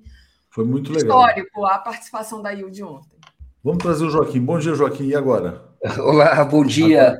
Opa! Agora deu certo, né? Não vou me calar também, né, Joaquim? Não vou... A tecnologia. Deixa eu trazer comentários aqui, Joaquim, rapidinho, já vou te passar com, com um tema que a gente estava falando que eram as nomeações do Tarcísio, né? É, a Regina Live morde a sopra, foi fantástica. Walter Batista. Marido da Zambélia, chefe da Força Nacional, deve estar corrompendo a tropa com a ajuda dela. Vão tirar quando da chefia? Oriovaldo Neri. É, nosso adversário não é mais Bolsonaro, mas sim a permanente elite escravocrata e golpista. Siga Alfredo. Paulo, qual a força do governo para prender comandantes militares que protegem terrorismo? É, ficou, a gente tinha falado mais cedo ali. Mas, Joaquim, vou botar na tela essa notícia aqui importante, porque você já escreveu sobre isso. Olha, a gente da PF com brasão da SWAT que conduziu Lula é bolsonarista. Esse aqui é o Campete, né? O Exato. Campete foi nomeado pelo Tarcísio, você escreveu bastante. Ele esteve naquele evento em Juiz de Fora e ele esteve naquele outro evento em Paraisópolis, né? Nomeado pelo Tarcísio. Parece que ele sabe muita coisa, né? Deve ser isso. O que, que você acha? O que, que explica essa nomeação desse assessor especial agora, Joaquim? O Léo é uma nomeação política, é uma, na minha avaliação, uma retribuição por serviços que ele prestou. Agora, esses serviços podem ser muito graves, muito mais graves, porque no dia do tiroteio em Paraisópolis, e nós sabemos que aquilo foi um evento de campanha, foi um evento de campanha. Fala, o tiroteio foi, isso tem que ser investigado, mas estava tudo é, armado. Assim, Tarcísio é alvo da bandidagem e tal, né? Aquela Exatamente. Coisa. Não, e o Heleno, dois dias antes, tinha dito que o Tarcísio seria alvo de atentado. Lembra disso? Ele avisou. Na verdade, eu, eu acho que esse vídeo do Heleno foi editado. Eu acho que assim circulou nas redes um vídeo do Heleno em que o Heleno falava Isso. de Bolsonaro, aí fizeram como se fosse o Tarcísio, mas circulou nas redes é, para criar esse frenesi. Os bolsonaristas não, armaram isso. Não, né? Houve sim, não, e foi divulgado como se fosse ele. Ele foi um dos isso. primeiros entrevistados também pela Jovem Pan no dia, já falando que era atentado. No dia da, do evento, a Jovem Pan estava junto a Jovem Pan imediatamente divulgou e ela falou atentado o tempo inteiro. E eles ouviram o, o general Heleno que estava falando naquela ocasião já em atentado. Então, o que efetivamente, é, é, o que efetivamente houve, ele fala que não podia sair de casa. As pessoas falam que, na minha avaliação, Léo, aquilo foi sobre o Tarcísio mesmo, viu? E aquilo foi dois, dois ou três dias antes, era um evento com empresários. Que ele estava dizendo que ele não podia nem sair de casa em São Paulo para fazer campanha. Então, depois falou que teria sido editado, mas eu, eu, ele falava sobre o Tarcísio. E ele foi um dos primeiros a dar entrevista na Jovem Pan, já falando, endossando a tese do atentado. E a Jovem Pan, e a Jovem Pan seguia o Tarcísio naquele dia, e ela imediatamente deu atentado em Paraisópolis contra Tarcísio. E o que, que eu iria Bom, falar? Agora o povo brasileiro está descobrindo né, o que, que a Jovem Pan faz né, para desinformar os brasileiros, né, como ela manipula a informação. O Léo, eu tenho aqui eu até vou dar mais um áudio, que agora está um pouco melhor, da, da viúva. O desespero dela, porque o Danilo Campete é suspeito. E eu disse desde aquela ocasião, e, e é suspeito mesmo. Porque ele foi, ele foi visto com a arma na mão, uma arma na mão, tem imagem dele, nós demos vídeo, tá? O que você está esse... dizendo é que ele pode ter nomeado um assassino, então. Sim, ele é suspeito. Eu escrevi isso. Ele tinha que ter sido feito o exame de balística naquela arma. Por quê? Porque o Danilo Campetti era um policial federal que diz no inquérito que ele estava lá como amigo do Tarcísio, voluntário. Falou, eu só estava como amigo. E tinha também um agente da BIM.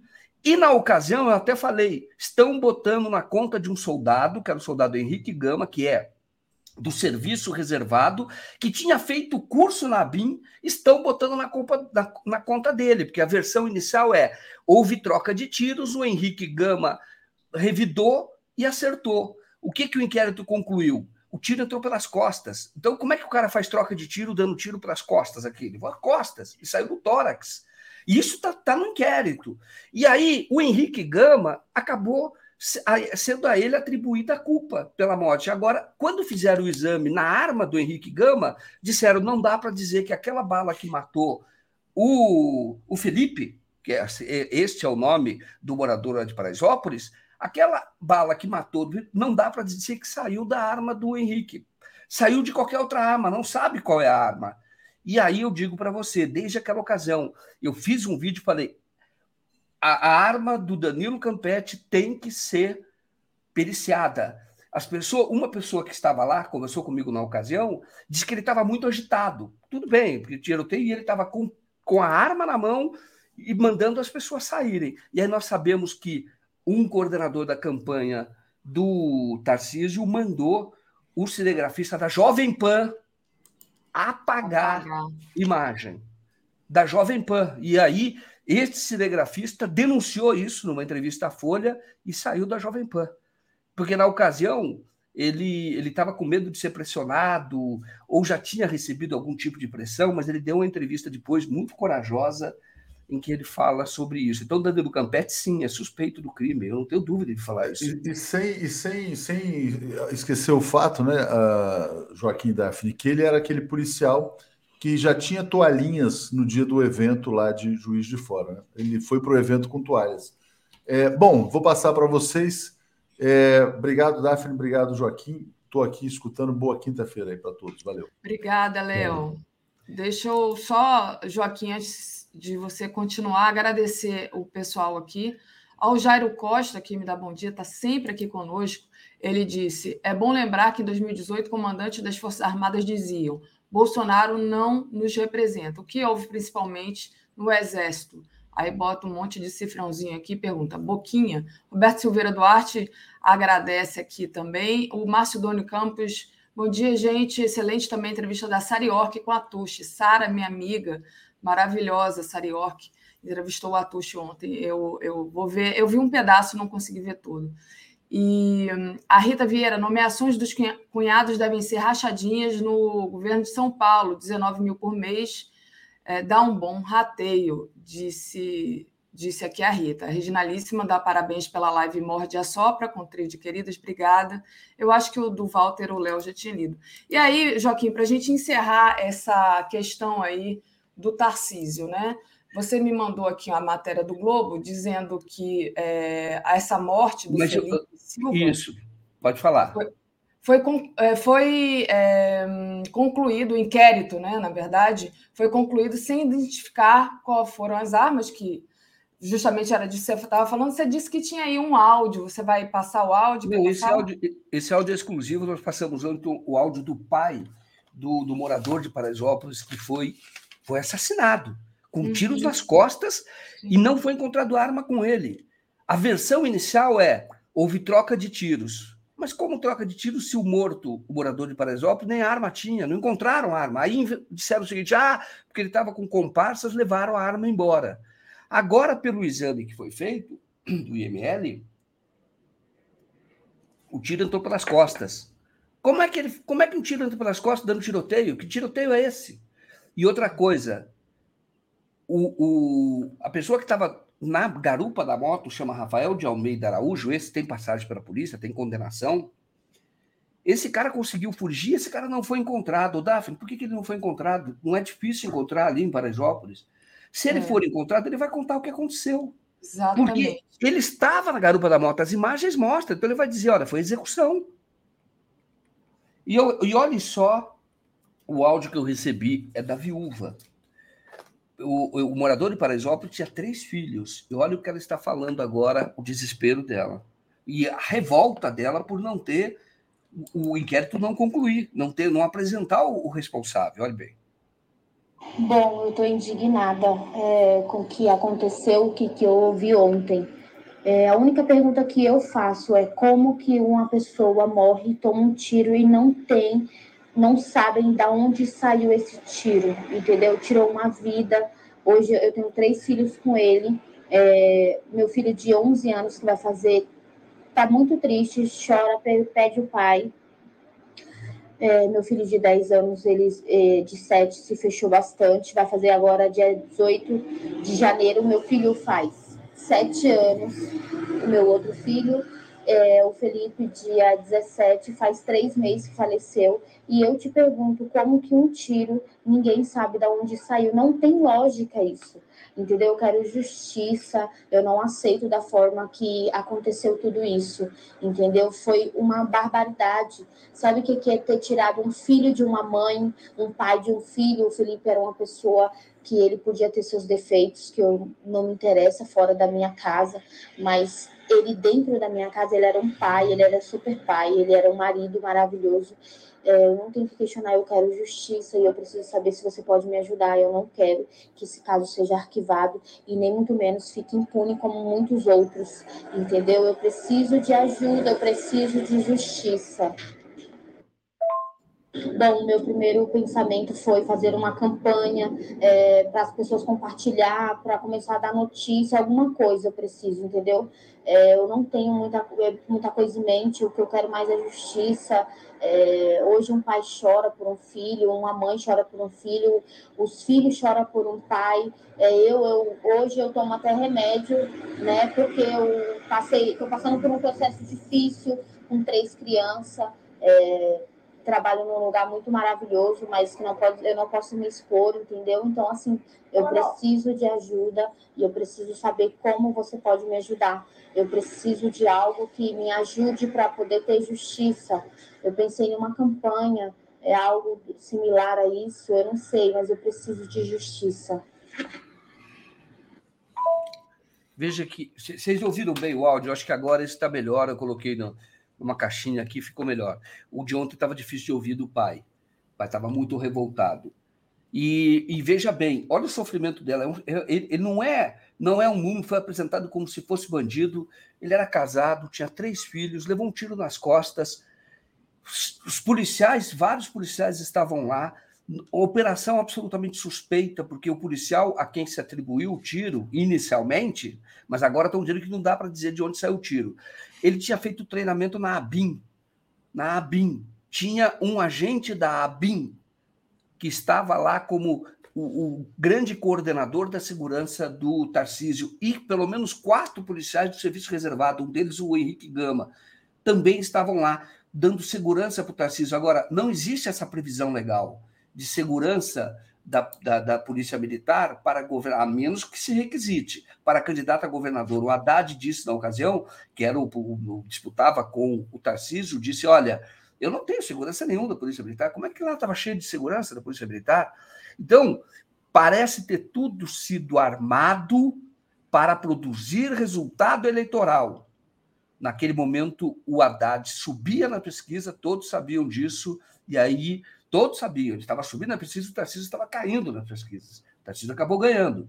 Agora, já se falava antes que o Tarcísio é, qual era a pauta dele? Vamos enfrentar as comunidades, é, tráfico, vamos entrar em, na, nas comunidades. E o que ocorreu foi uma parece ser uma tentativa de mostrar, olha, o Tarcísio está sendo alvo dos criminosos, porque se lembra que um dia antes da campanha do Jair Bolsonaro, eles mostravam o Lula na, no alemão com mentira. No alemão, exatamente. Dizendo que ele estava com traficante, mostrava, dizendo que os traficantes estavam comemorando a, a, a, a possível vitória do Lula. Isso era a campanha do Bolsonaro. E naquela ocasião houve um tiroteio aqui em São Paulo que repercutiu. Agora, na, no início, a Jovem Pan tentou colar, atentado, atentado, atentado. A própria Secretaria de Segurança Pública disse: olha, não dá para afirmar que foi atentado, houve tiroteio, mas não dá para afirmar. A própria secretaria, que era, é, da, da época, o governo era do PSDB, é, veio a público para dizer isso, porque não podia sustentar. Aí a Jovem Pan teve que mudar e o discurso acabou mudando, a narrativa mudou. Porém, ficou aquela coisa no ar, que é o que mais importa numa campanha eleitoral. Olha, o, o, o Bolsonaro tem razão, porque ele está dizendo que o, o, o, crime ligado ao PT está matando, vai matar os políticos. É toda essa mentirada, entendeu? Então nós sabemos que isso era objeto de campanha, era alvo de campanha. E o que, que eu estou vendo? Eu falei já naquela ocasião, tem cheiro de armação. Mostrei o inquérito, mostrei tudo.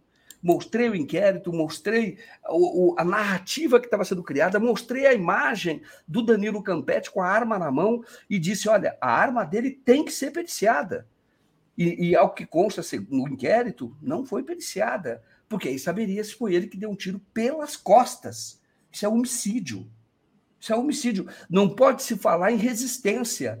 Porque quando fala que é tiroteio do policial, tem essa questão da resistência, que é uma atenuante. Normalmente o caso é arquivado. Agora, como é que é resistência se o tiro entrou pelas costas? E agora a polícia encaminhou para o Ministério Público e o inquérito pode ser arquivado. E o que está falando aqui a viúva do Felipe? Está pedindo, implorando por ajuda porque eles são muito pobres. Ela trabalha no, no, lugar, eu conheço o pai, mas são pobres, moraram a vida toda em Paraisópolis, e eles precisam de advogado, eles precisam de, de alguma entidade, como Tortura Nunca Mais, que eu sei que se, se importou no começo com esse caso, para eh, protegê-los e exigir investigação. O Danilo Campetti virou assessor especial, daqui a pouco vai virar secretário. Entendeu? Porque foi candidato a deputado, pode até assumir uma vaga na Assembleia, mas enquanto isso vai ficar no Palácio dos Bandeirantes, como homem de confiança do bolsonarismo. Porque esse Danilo Campetti estava lá em Juiz de Fora, depois ele apareceu para fazer segurança para o Lula, do, perdão, não é segurança para o Lula, para conduzir o Lula ostensivamente naquela ocasião que o Lula cumpria uma prisão política uma prisão política que veio aqui no velório do Neto. E ele aparece com arma na frente, já preparando a campanha e sendo ele um dos seguranças do Bolsonaro em Juiz de Fora. E aí, este policial a quem, a quem se atribuiu inicialmente o tiro, o Henrique Gama, foi treinado pela BIM em Barbacena, de perto de Juiz de Fora. Mas foi treinado pela BIM. E era policial militar, foi treinado pela BIM. E no início ele que assumiu a bronca, como se diz no linguajar policial. Só que agora estão estão dizendo, ó, não dá para afirmar de, de, que arma saiu. Da arma dele, ao que consta, não saiu. Então, se não saiu da arma dele, saiu de quem? Tinha lá uma pessoa com arma na mão, Danilo Campetti. Como é que não foi investigado? Ele foi ouvido. E ele disse que, ah, por que, que você estava lá? Estava como amigo do governador, e os dois eram do mesmo partido. Estava como amigo, ele estava com arma na mão, o único que foi visto, e depois houve, a gente sabe, aquela pressão para que o cinegrafista da Jovem Pan apagasse as imagens. É tudo muito suspeito, né? É, diria mais, mais do que suspeito. E tudo que envolve é, esses bolsonaristas, essas pessoas. Né? E depois dizem que a, a, a, esquerda tem bandido de estimação, né, gente? Pelo amor de Deus. O, o Daphne, o que está aparecendo aqui, veja bem, é aquilo que se falou. Agora é o primeiro inquérito que pode ter impunidade que envolve forças policiais. É a cultura da milícia chegando em São Paulo. E, e, o André tem sempre falado disso, sabe? É a, é, daqui a pouco a gente vai trazer o André aqui. A cultura da milícia chegando em São Paulo. Isto é gravíssimo. E já se falou, é o primeiro, é o DHPP, que é uma delegacia de homicídios, que tem boa reputação, já esclareceu vários, vários casos, e está entregando um inquérito que diz: não consigo saber nem da arma, de, de, de, nem de que arma saiu a bala que matou um morador de Paraisópolis pelas costas. Cultura da milícia chegando em São Paulo. Pode ser o primeiro capítulo de um livro terrível, de terror que nós teremos aí pelos próximos quatro anos. E muitas vezes, quando a milícia entra, não sai mais. Aí é crime, é tiroteio entre eles, é opressão de moradores. Então, isso é grave e isso foi avisado. Hein? Esse primeiro ato lembra a instalação da milícia em São Paulo, a cultura da milícia. Verdade. Joaquim, Queria agradecer o pessoal que está acompanhando a gente aqui até agora, agradecer ao Gabriel Santa Rosa, que enviou aqui um super sticker para gente. Obrigada, Gabriel. Pedir para vocês irem deixando o like e compartilhando essa live. A gente tem outras questões aqui para tratar. Eu vou começar por essa questão do GSI. Deixa eu trazer aqui, olha, a matéria que está na nossa home. GSI facilitou ataque terrorista ao Palácio do Planalto dispositivo de defesa dos palácios só foi acionado após ocupação da sede do executivo. Né? É, a, gente, a gente viu as imagens, viu a facilidade de como os é, terroristas, né, os vândalos, entraram com facilidade. Né? Parecia assim, uma brincadeira de criança. E agora é, a gente tem aí essa matéria que dá conta disso. Queria que você falasse um pouco disso, né? sobre essa participação, digamos assim. É, o, o GSI é, ele é ele, ele, ele comanda o batalhão de defesa do palácio. Esse batalhão é um batalhão do exército. Esse batalhão existe desde Dom Pedro I. Ele foi criado um batalhão da guarda presidencial que é para justamente proteger o palácio, o, o, o, imperador na época o palácio. Existe desde aquela época. E o que acontece? A, a notícia que saiu no Estadão hoje, o repórter Marcelo Godoy escreveu, é que 20 horas antes o GSI dispensou, dispensou por escrito o batalhão, já podem ir para casa. Então esse batalhão ele, ele faria a defesa do palácio, não deixaria ninguém entrar ele deixou, ele, ele é, é, tinha sido reforçado antes, e aí, um dia antes, todos sabiam que isso poderia ocorrer, que o plano dos terroristas bolsonaristas era é, ocupar ali a Praça dos Três Poderes e era causar o caos. Isso é, já era previsível. Nós entrevistamos uma das organizadoras, entrevistamos não, gravei uma conversa com ela, estava organizando a ida a Brasília, e ela falou: o nosso objetivo é colocar muita gente lá em Brasília e fazer o caos. Então, vai ser agora ou nunca. E aí, o GSI tinha que ter reforçado a segurança, com o próprio batalhão que existe. E não fez isso, pelo contrário, dispensou. Tinha lá um reforço, ele dispensou por escrito. E não tinha armas de, de controle de distúrbio, tinha arma letal. Letais, é. E, e, no sábado, né, eles tinham lá um efetivo bem, bem grande, né, enorme. E depois, no domingo, que era o dia marcado para a invasão, digamos assim, para o ato, eles dispensaram todo mundo, né? Então, assim, claramente. Não, dispensaram. Eles, eles estavam facilitando a invasão quando se sabia que isso poderia ocorrer. Todo mundo sabia. O, quem acompanha o 247 sabia, porque viu a gravação com aquela organizadora da quarta-feira que saiu aquela gravação. Então, claro que tinha sido reforçado e o GSI não reforçou. Parece que havia um, uma intenção de gente do, do, do, GSI de facilitar a invasão. E nós sabemos que foram roubadas muitas coisas, porque é roubo mesmo, porque é mediante violência. Foram, foram roubadas muitas coisas. E podem ser documentos, inclusive, do governo anterior ou foram roubados. Deve sair uma matéria do Le Monde ontem que mostra policiais saindo com malas e pastas do Palácio Planalto. Saíram, o que, que eles estavam retirando? Tinha ali é, alguma informação que não poderia ser retirada oficialmente por antigos ocupantes do Palácio Planalto? Isto é, porque se ele sai, está é, é, tá subtraindo documento, é peculato algo, é, um, é, é uma infração funcional, até um crime. Se ele sai agora, quando tem uma invasão, tira tudo. E aí você pode tentar, pode ser alguém tentando apagar pistas aí. É possível, viu? porque tudo isso é muito suspeito, e, e como mostrou a matéria do Le Monde, os policiais saíram com, com pastas e até malas do, do Palácio do Planalto. E o GSI facilitou. Será que queriam essa invasão? Isso tem que ser investigado. Tem que ter uma CPI, viu? Essa, essa, é, porque a CPI teria, claro, está sendo investigado pela Polícia Federal, mas tem que ter uma CPI para que a sociedade acompanhe os desdobramentos. Porque uma CPI faz uma investigação pública, que chama pessoas, divulga documentos, tem o relator, tem, tem, tem, reuniões de relatores. Então, uma CPI é como um grande inquérito público, e na verdade é um, é um inquérito, e, e que, que, mas é feita por parlamentares. Então teria que ser instalado e para contar direitinho essa história, tem que ter essa CPI. Agora, deixa eu só falar negócio do tiroteio, da cultura da milícia. Tem, as pessoas, entidades, têm que defender essa família. Estamos diante de algo extremamente grave. Só voltei a falar desse assunto porque eu acho que se tiver alguém de alguma entidade, o tortura o, o, Ariel, que acho que o, o, trabalhou é, na campanha do Haddad, jornalista, e ele tortura nunca mais. Ele se interessou inicialmente pelo caso, mas ele pode voltar a pegar esse caso. Aliás, ele deve, porque essa é uma das, das missões da Tortura Nunca Mais, grande, é, grande entidade, nós sabemos, fundada pelo Dom Paulo Evaristo Arnes, e que pode e deve assumir esse caso, porque estamos diante, podemos estar diante de uma grave violação de direitos humanos e de um crime de Estado, também o terror de Estado, que tem produzido uma vítima moradora em Paraisópolis.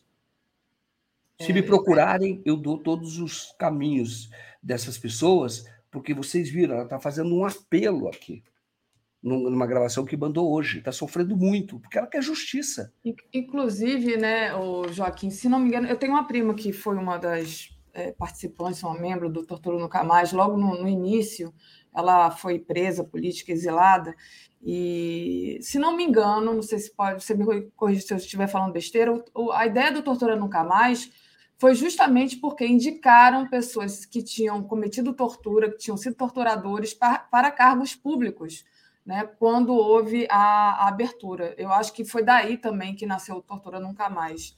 É, é não sei se, se é, é, isso, é, mas surgiu.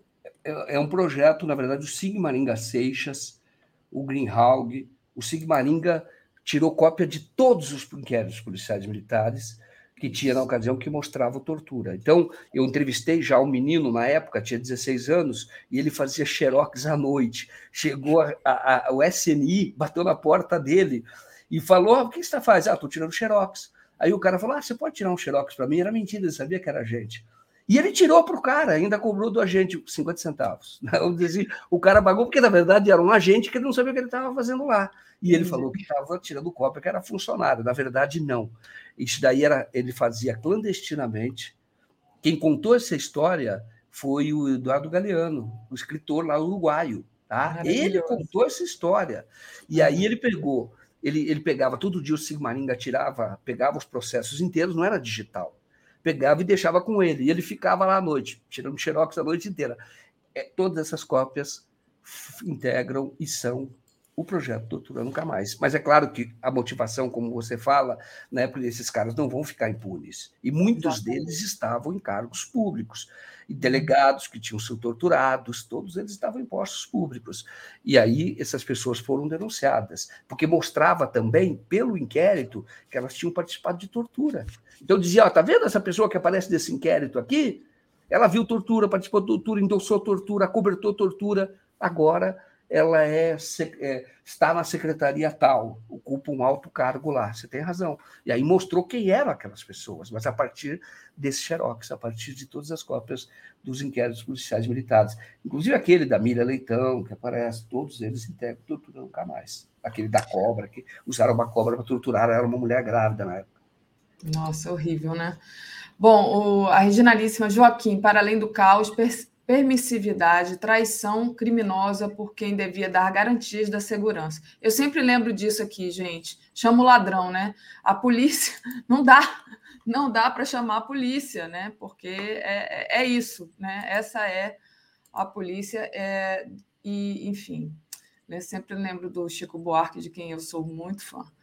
É, Joaquim, a gente já estourou nosso tempo aqui, já estou com o André. Perfeito. Queria é, pedir para você é, se despedir aqui e te agradecer mais uma vez pela companhia e pelas análises. Tá ótimo.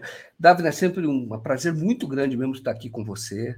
A gente está aqui sempre na terça e na quinta. Muito bom estar com todos vocês aqui, fazendo esse bate-papo, dando informação, fazendo as nossas análises. E agora é, vocês vão saber sobre realmente aquilo que eu diria ser o Brasil, o Brasil real, que é de quem vive, na favela, que é com André Constantini, tenho certeza, as análises dele são muito boas, porque ele é uma daquelas pessoas raras que vive e sabe.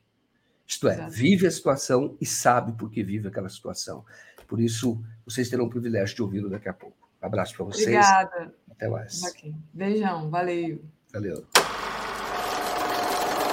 Comentário de André Constantini. Comentário de André Constantini. Tudo bom, André? Bom dia, Daphne. Bom dia, comunidade 247. Tudo bom, sim. Tudo bem, sim. O, o André, o pessoal, quando é, a gente inverteu hoje, o Joaquim veio antes e você veio depois do pessoal. Cadê o André? Censuraram o André? Não, gente, a gente não censura ninguém, não. Está aqui o André para falar com vocês. André, eu achei muito boa, eu achei muito boa essa troca. Eu acho que deveria permanecer. Acho que o Joaquim recebe do Paulo Moreira Leite do Solim que passa para mim. Achei bom. É. Eu acho também legal e é, é, você ficar nesse horário, a gente pode fazer assim, então, daqui para frente. André, ontem eu me acabei de chorar, estava falando com nossa amiga Gisele, que inclusive me mandou uma foto lá do momento, né? a cerimônia de transmissão de cargo da Sônia Guajajara e da Aniele Franco. Primeiro, aquela profusão de cocários, para mim já me emociona, os indígenas ali sentados, né? É, aquele discurso maravilhoso é, da Sônia. E depois vem a, a Aniele com um discurso muito potente, é, um discurso. É, enfim, a, a, a gente conhece muito, né? A Aniele, ah, é a irmã da Marielle Franco. Gente, a Aniele é um, é um mundo né, de profundidade ali, né? Que discurso maravilhoso, que currículo maravilhoso. E claro que ela falou da irmã dela também, que é alguma coisa que a gente quer saber, né? Quem foi o mandante do, do crime, do assassinato de Marielle Anderson, mas a gente se emociona muito com ela. Eu vou passar para você falar da, da posse, da cerimônia de transferência de cargo, né?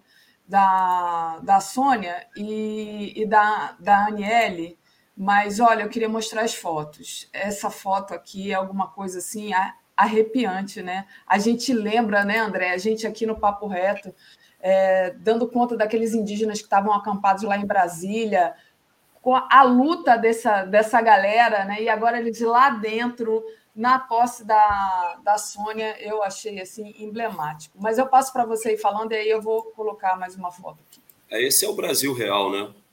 É, estava ali representado a pluralidade, a pluralidade étnica, a pluralidade cultural e a diversidade.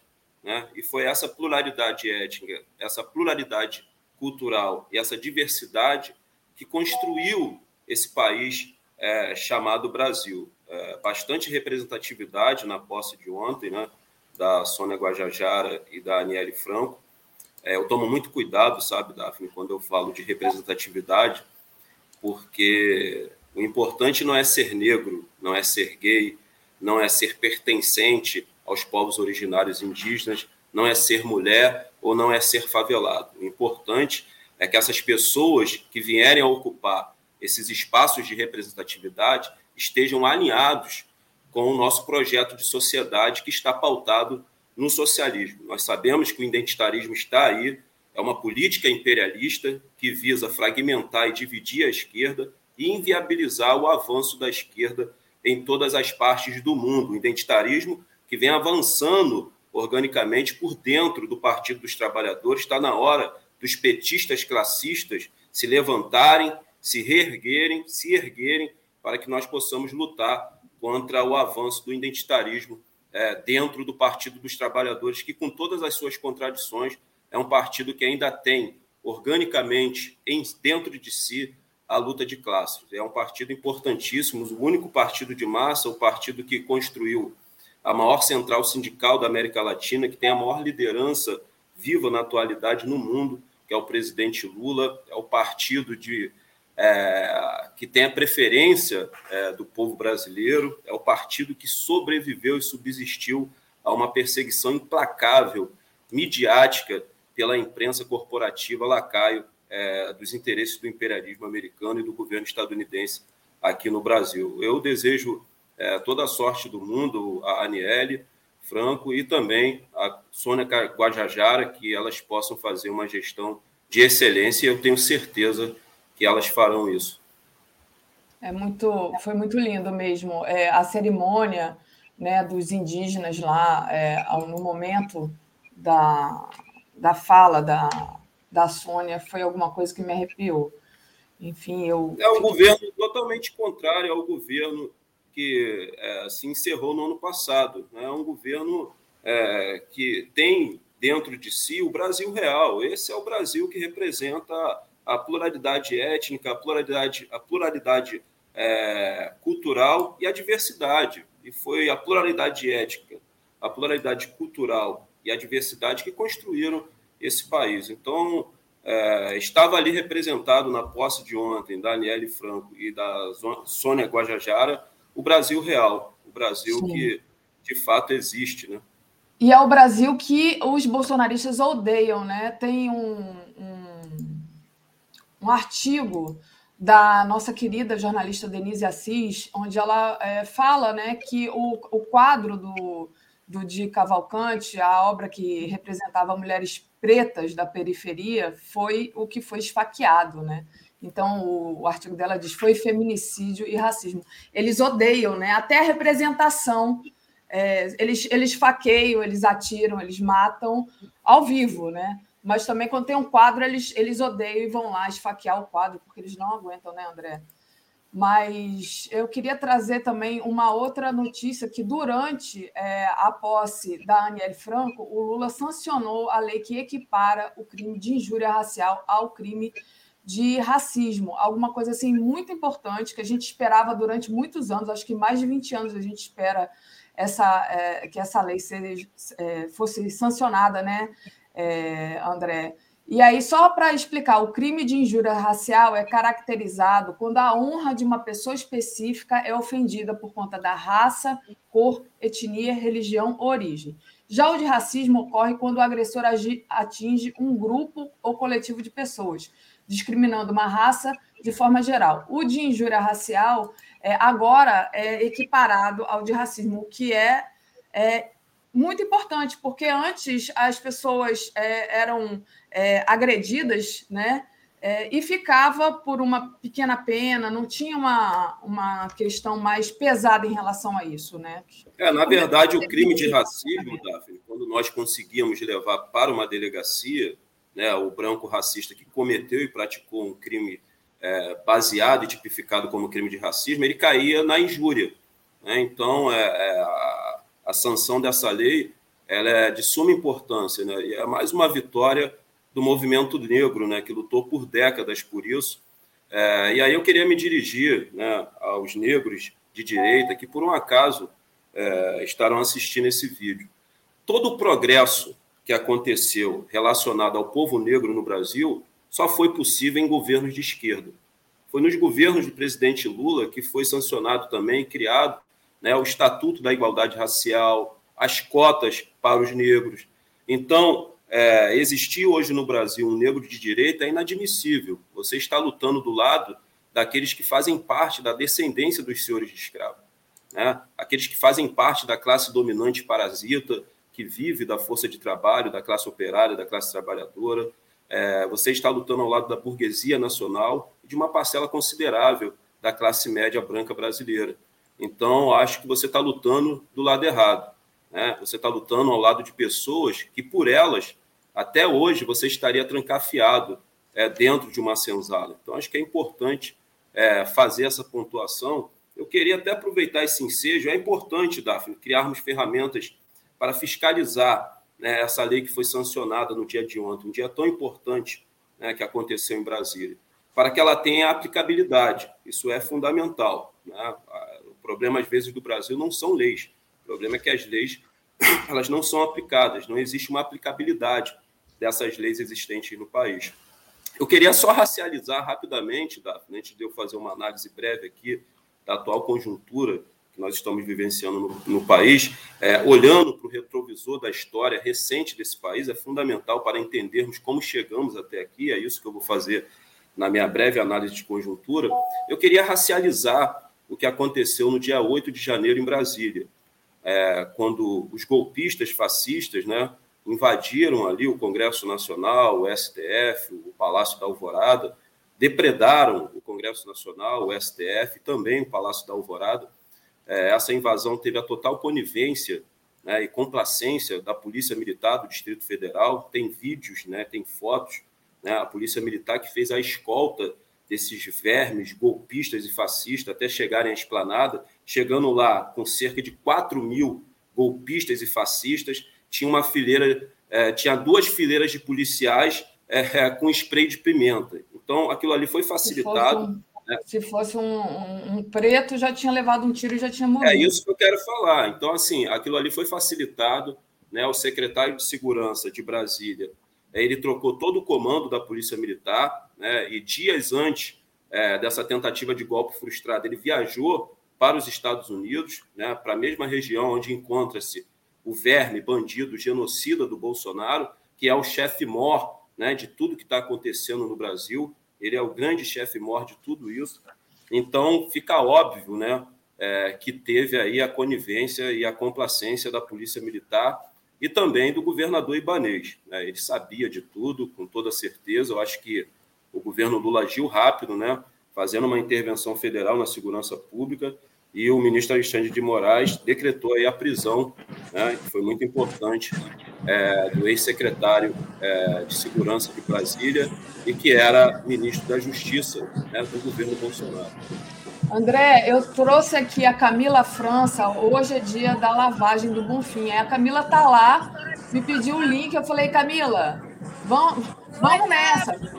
A todos os telenautas da nossa TV 247. Após dois anos, após dois anos, nós estamos aqui no cortejo da lavagem do Bonfim. Ao meu lado está a presidente da OAB Bahia,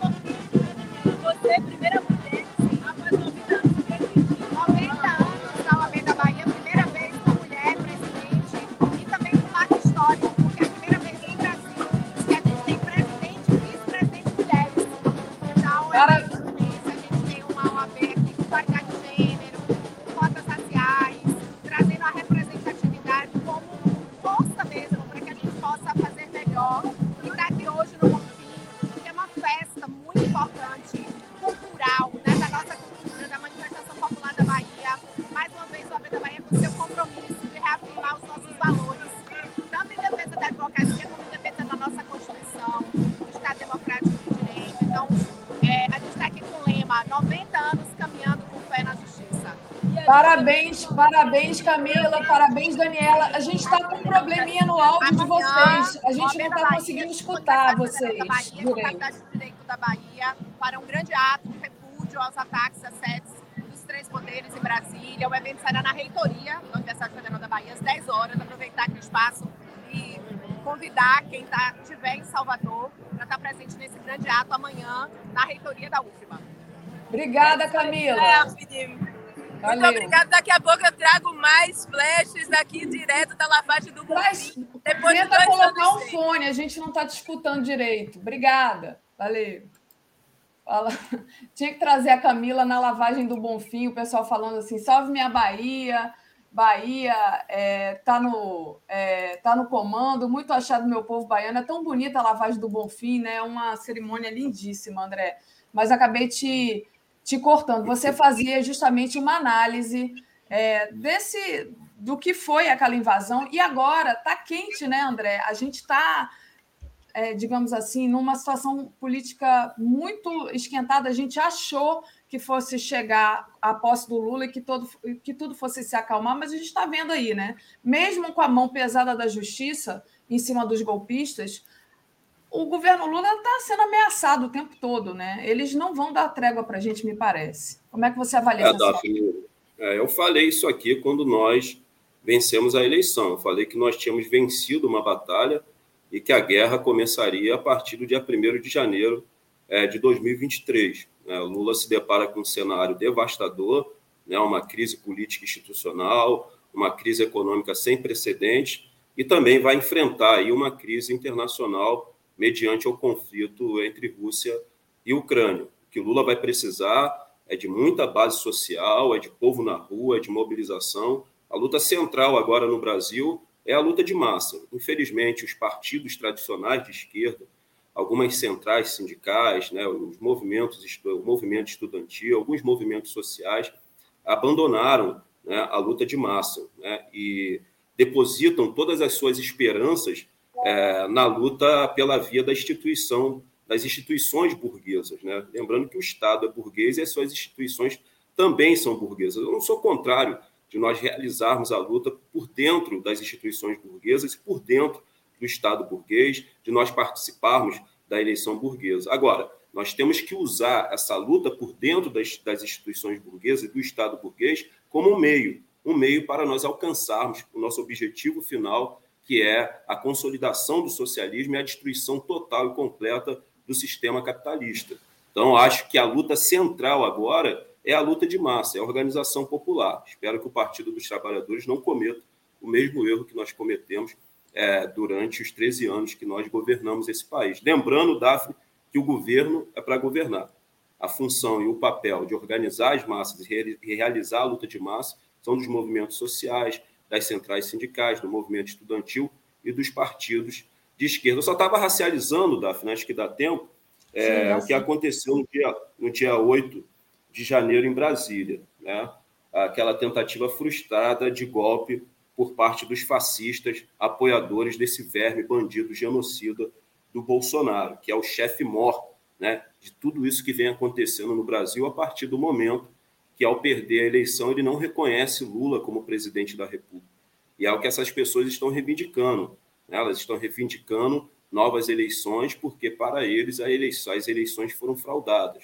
Né? As urnas não eram confiáveis, e quem fomenta isso tudo é o ex-presidente da República, esse bandido, esse canalha, esse verme genocida do Bolsonaro. Mas eu queria racializar né, o que aconteceu no dia 8 de janeiro, porque a maioria das pessoas que invadiram o Congresso Nacional, o Palácio da Alvorada e o prédio do STF eram pessoas brancas. E aí eu quero falar do privilégio branco e racializar o que aconteceu no dia 8 de janeiro.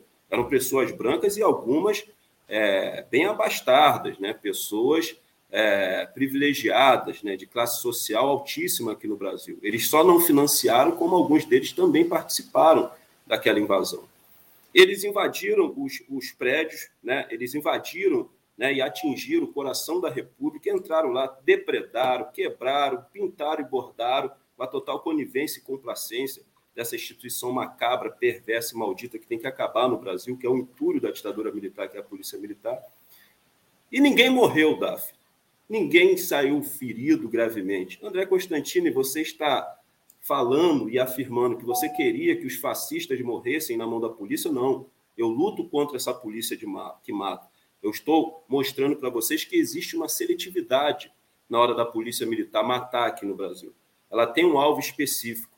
E esse alvo, alvo específico são os corpos pretos.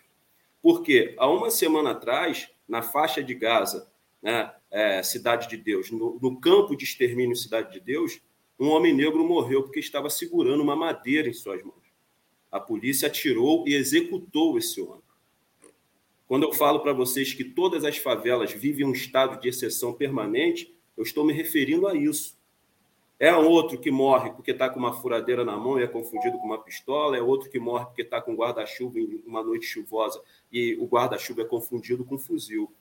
Né? Então, estou falando do privilégio branco e estou falando do holocausto negro brasileiro, do genocídio negro aqui no Brasil, que é sistêmico, estrutural e que é uma política de Estado. Todas essas, essas políticas, Daphne, de inclusão racial, eu apoio.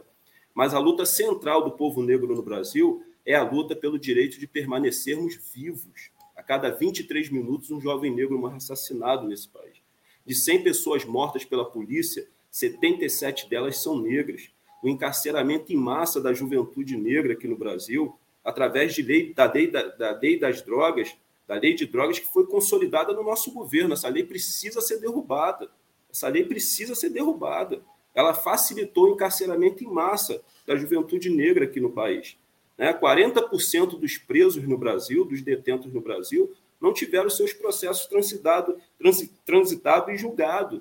São presos provisórios. Nós temos cerca de quase um milhão de presos. Eu estou falando aí em cerca de 400 mil presos. Nós temos que rever tudo isso. Então, a luta central do povo negro é a luta pelo direito à vida, pelo direito de permanecermos vivos. Nós estamos sendo massacrados e morrendo como barata. Então, essa é a luta central do povo negro. E para essa luta, eu vou me utilizar de qualquer meio necessário. E agora, para encerrar, Daphne, nós temos oito minutos, eu estou muito ligado aqui no tempo, pode ficar certa disso. eu vou fazer uma análise de conjuntura rápida daquilo que nós estamos vivendo no Brasil. E eu acho importante a gente fazer essa análise de conjuntura olhando para o retrovisor da história recente, para sabermos, entendermos e compreendermos como nós chegamos até aqui. Isso é crucial, isso é vital. E isso vai abrir um horizonte né, para o nosso futuro. Então, eu vou fazer uma análise de conjuntura olhando para o retrovisor recente da história desse país.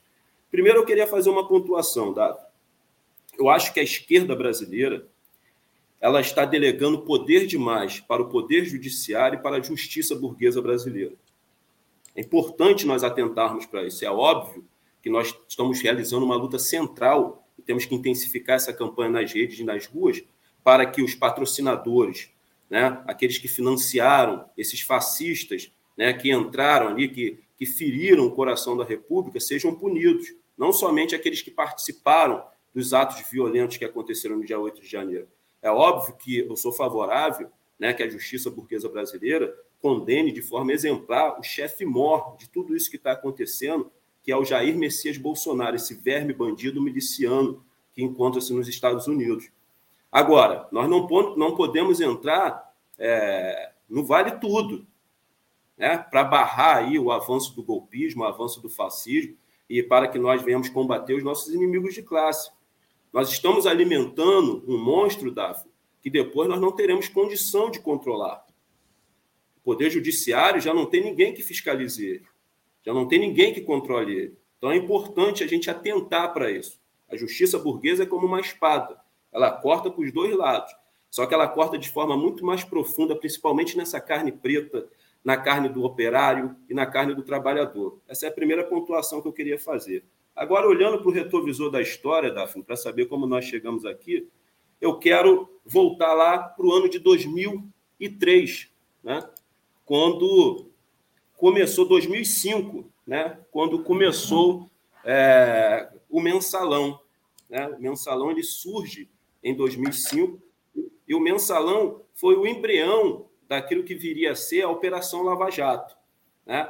O mensalão ele surge com denúncias do Roberto Jefferson que alegava na época que o PT, o governo do PT, pagava 30 mil reais mensais aos parlamentares para que eles aprovassem os projetos que o governo Lula enviava para o Congresso Nacional. Anotem aí, vai anotando. Em dois, isso com total apoio da imprensa corporativa, que apoiou né, o mensalão, o mensalão que cometeu centenas de crimes, centenas de crimes. Vamos lá, e prendeu principais lideranças do Partido dos Trabalhadores. Isso fazia parte do projeto da extrema-direita, da direita, do imperialismo, de destruir o Partido dos Trabalhadores. Você não destrói um partido sem antes manchar e macular a imagem dos seus grandes quadros. Em 2007, Daphne, eu até anotei aqui, surge o movimento Cansei. Foi um movimento regional que não ganhou força em âmbito nacional. Ele era liderado ali por, por, por alguns artistas já em decadência, Hebe Camargo, Rony Fon, e era a elite paulistana, a elite paulista, que eu não vou chamar nem de elite, que elite é Elis Regina, é, elite é Garrincha, é a classe dominante parasita que vive é, de comprar a força de trabalho da classe trabalhadora, hoje análogo à escravidão. Lula, rapidamente, como um gênio político que é, né, conseguiu mexer as peças dentro do tabuleiro de xadrez da, da, da democracia burguesa e conseguiu desmantelar né, esse movimento Cansei, que também foi apoiado né, pela imprensa corporativa. Pois bem, conseguimos eleger a Dilma em 2010. Lula termina os seus, os seus dois mandatos com uma aprovação de mais de 80%. Aí, em 2003, né, vale lembrar, vem, né, já no final do primeiro mandato da presidenta Dilma, as jornadas de junho, que foi a nossa primavera árabe. Né? Hoje nós sabemos que foi financiado e patronizado, pelo, pelo, pelo imperialismo americano, pelo governo estadunidense, e ali surgiram vários movimentos, como o MBL, outros movimentos de direita, que depois passaram é, a se tornar movimentos até de extrema direita. Em 2014, Daphne, começa a Operação Lava Jato, né, que aí já é uma coisa mais, é, é, mais qualificada, né, já é uma coisa mais, é, mais bem elaborada. Né? Os juízes viajavam para os Estados Unidos para receber treinamento da CIA. É importante fazer essa linha do tempo. Vamos lá. Em 2015, começa, né, liderado pelo Eduardo. Eduardo não, pô, esqueci, calma aí. É, antes da Dilma assumir, ela teve uma eleição apertadíssima em 2014, não posso esquecer disso. O PSDB né, entrou com um pedido ao TSE para verificar a lisura da eleição, a recontagem de votos, liderado pelo Aécio Neves, esse golpista que hoje está no Congresso Nacional como deputado federal. Aí, em 2015, né, é, começa aí as pautas bombas, né, que foram aí lideradas, né, pelo Eduardo Cunha. Né? As pautas bombas eram projetos de lei é, que impactavam as contas públicas e dificultavam, né, é, a redução de gastos, né, para que o governo pudesse alcançar a meta fiscal. Isso aí engessou o governo Dilma. A Dilma não conseguiu governar com essas pautas bomba. Aí, Daphne, em 2016, vem o movimento Vem para a Rua e Fora Dilma. A Dilma já muito enfraquecida, bastante enfraquecida, e vale lembrar que esse movimento Vem para a Rua, Fora Dilma, teve total apoio da imprensa corporativa brasileira golpista, lacaio dos interesses do imperialismo norte-americano, e isso culminou né, na queda do governo Dilma com aquela farsa que foi o impeachment, que todo, todos hoje nós sabemos que é, foi a consolidação do golpe de Estado. Né? Depois de alguns anos foi confirmado a inocência da ex-presidenta Dilma. Por que, que eu fiz essa análise de conjuntura olhando para o retrovisor da história? Vou falar uma coisa para vocês, companheiros e companheiras. Se nós quisermos, de fato, fazer com que não aconteça nunca mais na história desse país o que aconteceu no dia 8 de janeiro, não basta somente prender aqueles que patrocinaram esses atos terroristas, aqueles que patrocinaram esses fascistas que, invadiram o Congresso Nacional, que invadiram o Palácio da Alvorada e que invadiram o STF. Não basta somente realizarmos uma campanha massiva nas redes sociais e nas ruas para que Bolsonaro, o chefe mor de tudo que está acontecendo no país, seja punido. É fundamental que nós venhamos realizar no Brasil uma é, reforma estrutural profunda, Daf, nas instituições burguesas aqui no Brasil. Porque tudo isso que eu falei para vocês, toda essa linha do tempo, né, é, é, esse olhar para o retrovisor da história, teve a participação do Poder Judiciário, teve a participação do Poder Legislativo e teve a participação da imprensa corporativa brasileira. Então, é fundamental, companheiros e companheiras, que nós venhamos fazer essa análise fazendo esse apanhado da linha do tempo. É fundamental. Não basta prender o Bolsonaro, não basta punir os fascistas, nós temos que fazer uma reforma estrutural profunda. E a luta central nesse momento, Daphne, é a luta de massa. É hora de tomarmos as ruas de todo esse país, de mostrarmos para a classe dominante, para a burguesia nacional, para o imperialismo americano, para o governo estadunidense, para essa imprensa golpista, corporativa, lacaio dos interesses do imperialismo americano, que se eles acham que vão derrubar o governo Lula com a mesma facilidade que derrubaram o governo Dilma e prenderam o Lula, eles estão enganados. Nós estaremos nas ruas e vamos permanecer nas ruas e vamos ser a base de sustentação do governo Lula e vamos dar condições ao, Lula de concluir o seu mandato. Os comitês de luta têm que mudar o nome para Comitê de Defesa do Governo Lula. É isso que nós temos que fazer.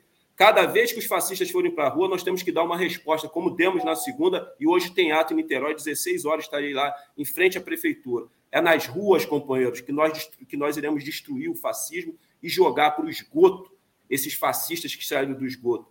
Fascismo não se destrói na eleição burguesa e nas urnas. Fascismo se destrói nas ruas, de forma organizada e mobilizada. Então vamos para a rua, com coragem, com altivez e com bravura. É isso que nós precisamos nesse momento.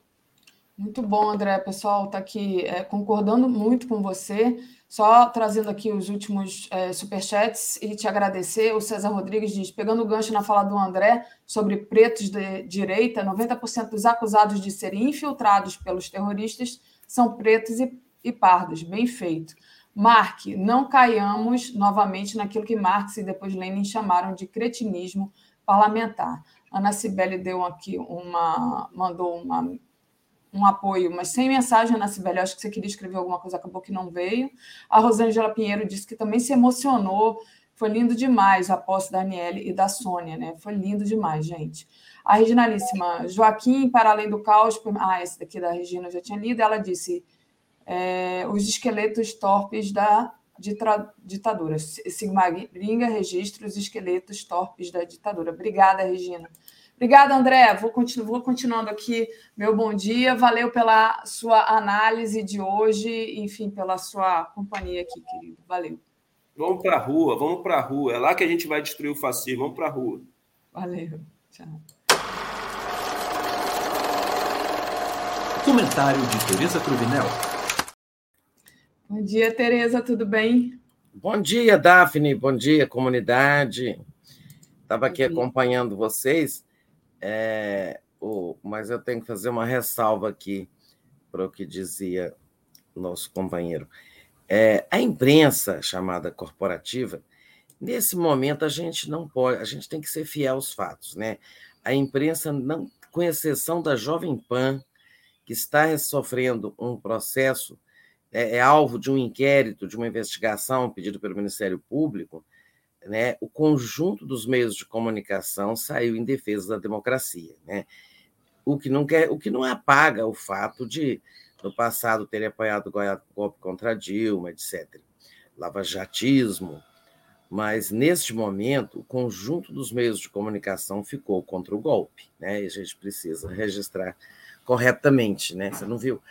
O único veículo que se postou é, assim, fazendo, divulgando, distorcendo e apoiando mesmo os fascistas foi a Jovem Pan. É. Não, é verdade. Eles parecem, é, espero que tenham se arrependido de terem gestado né, o fascismo, porque, na verdade, é, acabaram ajudando. Eles, né? Você vê o ataque a jornalistas, teve tanto uma jornalista de de veículo independente como eu, como teve jornalistas de veículos grandes também sendo atacados. Sim, verdade, Tereza. E foi muito agressivo, né, esse ataque contra os jornalistas. Nesse dia foi agressivo de, de, de físico mesmo e todo durante todo o governo Bolsonaro também. Marilena Garcia Exato. mandou um apoio aqui para gente. Tereza, é, vamos lá nossa pauta, né? É, eu queria que você falasse dos militares. Você me mandou um vídeo que mostra o acampamento sendo é, desmontado, né? E, mas enfim, é, existe aí um silêncio do exército. Eu vou compartilhar aqui enquanto você fala para a gente. Ou então você prefere eu trago o vídeo aí você comenta. É, depois a gente vai comentar as forças armadas é, não é o acampamento em si, mas a situação da, das Forças Armadas, a relação do Lula com as Forças Armadas, é o comportamento que elas estão adotando, adotaram antes da tentativa de golpe e estão adotando agora. É só para vocês verem lá como é que é. Muita gente tem curiosidade. Tiraram mesmo? Acabou aquilo mesmo? Ó, lá do outro lado da rua é só lixo, né? É, ali eram as barracas, ó, ali era o acampamento, não tem mais barraca e muita retirada de lixo. Tudo isso aí era tomado por barracas. Ó. Todos aqueles pacotes lá do outro lado são resíduos que eles deixaram. Caminhão retirando o resto.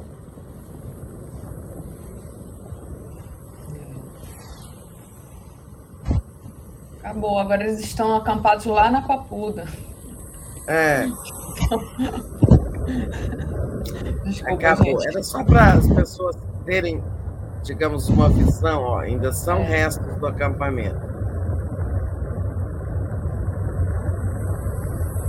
É, tá, não tem mais nada, só aqueles pedaços de lona preto mesmo, só o, o lixo deixado por eles, né? É, lixo e destruição, Daphne porque é. ali eles deixaram é, uma praça bonita, sabe? Chamada Praça dos Cristais, completamente destruída, irreconhecível. Uma praça bonita que tem ali bem perto do acampamento. Acabou, né? É, mas o exército não podia ter feito isso antes, não, não podia é? ter tirado isso antes. Ficou ali uma chocadeira de fascistas, né? Um ninho de cobras montado na porta do exército. Podia ter feito isso antes muito antes da posse do Lula. Né? Isso devia ter acabado já há muito tempo. É, porque o acampamento começou logo na eleição. Né? Agora, é, o comportamento, então, do Exército, principalmente, foi de acolher os golpistas, né? foi de proteger. Né? Aí aconteceu o pior, nós precisamos saber é, mais é, detalhadamente como foi o comportamento das Forças Armadas no dia do golpe. Né? O que a gente sabe é que, é, através do ministro Zé Múcio, eles se colocaram à disposição para uma operação de GLO, Garantia da Lei e da Ordem, que o Lula recusou, falou que ia resolver o problema com as forças policiais mesmo. A GLO significava o Exército entrar em ação descer ali a esplanada e tal. É, e, e, depois nós não sabemos o que ia acontecer, né? Porque quando você já entregou a capital para as Forças Armadas, tudo poderia acontecer, inclusive eles disserem: olha, está incontrolável essa situação, vamos afastar também o presidente da República, o vice e tudo, né? Seja, consumar um golpe. Né?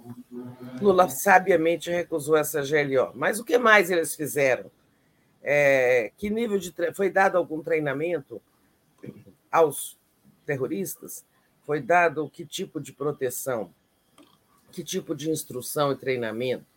Ou não houve nada disso? O exército ficou só olhando aquilo lá. Né? Se ficou só olhando, também foi uma omissão criminosa, porque aquilo é proibido, né? Pessoas pregando contra o Estado Democrático de Direito. E agora que passou, é, eles estão calados. Né? O Exército não disse nada, não condenou os atos terroristas, não saiu em defesa da democracia, não apoiou o governo, é, como lavou as mãos, como se não tivesse tido nada com aquilo, e teve, né? porque acolheu ali no seu, é, na sua entrada é, essa aglomeração de pessoas que depois foram depredar os palácios do poder, dos poderes, de modo que nós temos uma questão militar. Né? Temos um problema é, de, digamos, falta de confiança do presidente da República nas suas Forças Armadas, porque em momentos cruciais elas não saíram em defesa da democracia e da ordem do poder constituído. É, como diz aí o André, é, Constantino, é nas ruas, a resistência tem que ser na rua.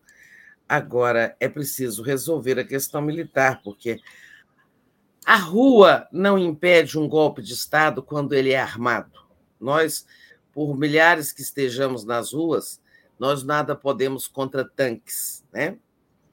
Tanques e aviões e, e, e metralhadoras, é, de modo que precisa resolver essa questão.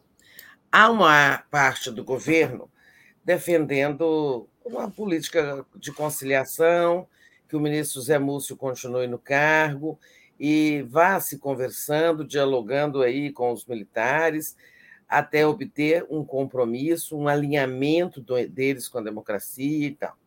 Há um outro setor que está dizendo o seguinte: olha, agora que eles estão enfraquecidos porque o golpe foi derrotado, é preciso jogar duro, colocar, colocar um ministro é, da defesa mais firme, e aí a sugestão é o nome do, do Jacques Wagner, né? É, e é preciso colocar isso com mais um ministro que jogue mais duro com os militares e começar a enquadrá-los por exemplo, é, transferindo para o presidente da República a prerrogativa de, de promover os oficiais. Todo ano tem promoção nas Forças Armadas, né? Aquele, o tenente vira capitão, o capitão vira coronel, etc. E isso é feito pelos comandantes, essa a escolha. Se o presidente passasse a escolher os promovidos, é, disse que ele poderia começar a fazer uma, uma mudança no alto comando, né? É, promovendo sempre oficiais mais legalistas, né? não vou nem dizer progressistas, mas legalistas, comprometidos com, as, com a Constituição e, e, não contaminados pela cultura de ódio que há séculos permeia as Forças Armadas brasileiras. Né? Mas há quem ache que isso não é, não é bem o caminho, sabe, as coisas precisam ser resolvidas sem maior tumulto e tal. Eu confesso que não, não tenho nem opinião, é, porque não sei avaliar, é arriscado a gente dar palpite sobre situar coisas tão graves, tão delicadas, se você não tem elementos. Acho que o Lula, pessoalmente, está mais inclinado a dar um crédito de confiança ao Zé Múcio para que ele prossiga. Não, ele tem que ser mais firme né? É, é realmente que ele passe de fato a comandar os, os comandantes militares é, e passe a costurar aí uma pactuação, resolver essa situação, e também sem troca dos comandantes agora. Porque o Lula optou, juntamente com o Zé Múcio, pela nomeação é, dos mais antigos para o comando, seguindo a tradição das Forças Armadas, de deixar o comando com o mais antigo, seja na Marinha, na Aeronáutica ou no Exército. Seguiu-se esse caminho. Agora, destituir os comandantes e nomear outros, quebrando essa tradição que foi observada, talvez né, complique mais as coisas, gere mais conflito. Eu confesso que não sei. Confesso que estou é preocupada com essa situação das Forças Armadas, da relação do governo Lula com elas depois dessa tentativa de golpe fracassada. Né? Mas é, esse é um problema. O Lula tem. Ele já conseguiu, assim, ele conseguiu, com a sua habilidade política, costurar a união das forças civis, do poder civil, né, em torno dele e, da, e da, do compromisso democrático. Congresso, o judiciário, os governadores, né? Ele conseguiu um grande pacto nacional em defesa da democracia. Aquela caminhada do Palácio ao Supremo é a tradução de um pacto pela democracia que foi firmado com o poder civil. Né? Agora, o Lula enfrenta, de outro lado, o mercado, que está sempre procurando pretexto para, sabe, desestabilizar o governo do ponto, na frente econômica, é, promovendo quedas de bolsa, subida de dólar, em suma, instabilidade econômico-financeira. E agora tem, do outro lado, o poder militar. Então, tem que ligar, lidar com dois fogos, né? Não sei nem o que, que é, sim, acho que está mais fácil lidar, lidar com o mercado nesse momento, né? É, do que com, eu acho as Forças Armadas mais perigosas que o mercado. Até porque o mercado já está o mercado já assimilou a vitória do Lula, é, já assimilou a equipe econômica do Haddad, parece que ali a coisa está se pacificando. É, o que vem agora é que, para manter esse pacto democrático, é, unindo forças que vão da, da esquerda à direita, menos a extrema-direita, né? a direita democrática, é, o Lula vai ter que, sim, fazer o governo realmente cada vez mais é, inclinado para o centro, ampliando o governo, né, incluindo mais esses setores, esses partidos que é, estão na, no Pacto Democrático. Né? Este, este pacto se traduz nisso, na formação de um governo que una todos e isole a extrema-direita. Né? Isso já estava mais ou menos claro no ministério, pelo ministério que Lula formou, mas essa natureza do governo se acentua. E aí também, é claro que vem conflitos com a esquerda, alguns conflitos com a direita. É, em suma, a... o Lula vai ter que gastar toda a sua habilidade política, né, fazer uso de toda a sua sensibilidade, capacidade de diálogo, para levar isso em frente, porque nós, nós, não por ele, não pelo governo dele, mas pelo país. Né? Nós temos que atravessar aí um período muito difícil com o país assim unido, é, majoritariamente é, comprometido com a democracia. A pesquisa Folha de São Paulo de hoje diz que 93%, é, diferentemente daquela pesquisa Atlas, Datafolha diz que é, 93% contra, é, condenaram o golpe, né? Diz ainda que para 64% Lula conseguirá controlar os próximos atos golpistas. É, 55% apontam responsabilidade de Bolsonaro é, na, na, nos, naqueles ataques, né? É, uma grande maioria aponta a responsabilidade do governador Ibanês, do governo do Distrito Federal é, e tal. Então, ainda que o país esteja, assim, em sua maioria, unido contra qualquer golpismo, é, o desafio de governar é muito grande. O desafio de evitar é uma outra turbulência dessa natureza é muito grande. É, mas eu estou com esses 64% aí.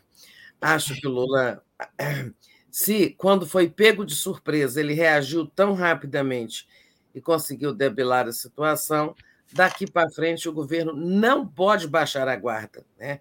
não pode descuidar um minuto dessa situação. Olha, é, a qualquer momento pode vir uma tentativa de golpe. Né? Perfeito, Tereza. Eu acho que é isso, que foi uma grande lição, o governo aprendeu muito com ela, e daqui para frente não haverá, sabe, não haverá piscar de olhos. Né? Tem é que estar sempre de olhos bem abertos. É verdade. Tereza, vou fazer um intervalo aqui para a gente trazer os superchats. O Davi Arcoverde disse: não há como fazer militares que são formados contra o povo e contra a democracia desde suas academias militares se tornarem democratas pela gentileza e pelas boas intenções do Lula. Eles só entendem hierarquia e disciplina. O André Gomes da Conceição, o Exército organizou o acampamento, o alto comando não deixou acontecer, foi artífice. O Carlos Guedes, Forças Armadas não têm que opinar, soltar nota, tem simplesmente que cumprir ordens dadas pelo presidente. O Romeu Pinheiro Costa diz: os golpistas estão reclamando da boia na cadeia. o, a Marilena Garcia apoiou a gente aqui. A Olga Ferreira reclamou do ato hoje que o André anunciou em Niterói, disse que a gente só sabe do ato quando o ato já está acontecendo. Vai ter que melhorar essa comunicação mesmo, Olga.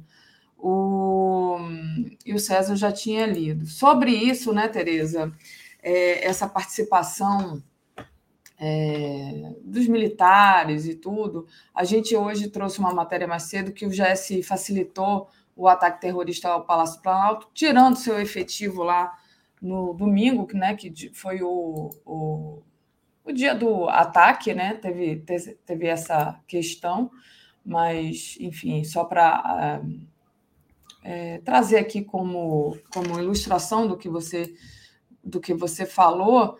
É, e tem uma matéria que saiu aqui agora de manhã no 247, que é essa daqui, acho que você não teve tempo de ver ainda, porque você entrou, que é o terrorista que participou do ataque à Brasília manteve encontros com Bolsonaro e, e Mourão. É, Marcelo Soares Correia, né, é esse, esse, essa pessoa aqui, né? além de ter se encontrado pessoalmente com Bolsonaro no Palácio Alvorada e participado de agendas com Mourão. Então, vai, vai se puxando ali, né? vai se é, fechando o cerco em torno do, de quem manda, né? esperamos, enfim. Uhum. É isso. E, e Tereza, tem outro escândalo aqui também que eu acho que é um escândalo, né? que eu gostaria de comentar, que é a respeito do, do Ibanês. Né? É, o STF mantém o afastamento de Ibanês determinado por Moraes e o escândalo ao qual eu me refiro, não é escândalo, gente, eu falei a palavra errada, mas dizendo assim, ao, ao contrário de escândalo, não surpreende, que é o indicado pelo Bolsonaro, o André Mendonça, votou contra a prisão do Anderson Torres e o também indicado pelo Bolsonaro, o Nunes Marcos, votou contra a prisão do Anderson Torres e contra o afastamento do Ibanês. Então, assim, não surpreende, na verdade não é escândalo, mas eu fico. É, a gente vê realmente quem, quem é o aliado do Bolsonaro continua é, segurando a mão dele. Aí eu queria que você falasse dessa permanência é, do afastamento do Ibanez é, que foi é, mantida pelo STF. O pessoal está falando aqui é, comigo de alguém, um bolsonarista. Gente, eu estou acompanhando aqui, tô, vou bloquear, pode deixar. Mas fala, Tereza. Ontem eu dizia no Boa Noite isso. É, ontem à noite haviam votado sete ministros, né? E todos haviam votado a favor da manutenção do Ibanês do afastamento do Albanês por 90 dias, determinada pelo ministro Moraes. Né? É, e faltavam apenas quatro ministros para votar. Eram os dois indicados por Bolsonaro, né? Ah, o, o Mendonça e o Cássio Nunes, e eu dizia que era possível que os dois votassem é, pela manutenção ou contra a decisão do ministro Moraes. E, de fato, mais tarde se confirmou esse voto do André Mendonça, de forma que é, ele não, não me surpreende, né? não surpreende a ninguém né, eles sempre tiveram ali ao lado do bolsonarismo, numa hora dessa não iam ficar contra. É escandaloso, sendo um, no, no sentido de que um ministro da Suprema Corte é, discorde de uma medida para apurar responsabilidades sobre o que aconteceu. O Ibanez está afastado para que possa ser investigado sem uso do cargo né, e ver a responsabilidade dele. Né? Depois veremos o que acontece com ele, dependendo do resultado das investigações. O Cássio Nunes, pelo visto, ainda não votou. Mas eu até acho que ele também vai votar igual a André Mendonça, e não deve nos surpreender. Ficarão, é, e os outros dois que faltam, é, faltavam ontem à noite, era a Rosa Weber e o Ricardo Lewandowski, que não temos dúvidas é, que votarão pela manutenção do afastamento do governador. Principalmente ministra Rosa, presidente, que vai votar por último, acho, ou, ou às vezes ela não vota, é, fica como Minerva, só vota em caso de empate, mas isso não muda as coisas, porque a maioria de sete votos já tinha sido conseguida ontem pela manutenção do afastamento do Ibanês. Né? O Supremo tem 11 ministros, então seis formam a maioria. Haviam sete ontem. É, sete, com mais. Isso vai terminar 9 a 11. É, eu acho que isso vai terminar 9 a 11 ou 10 a 1 é, se o Cássio, dependendo do voto do Cássio, se eles se juntaram ao André Mendonça.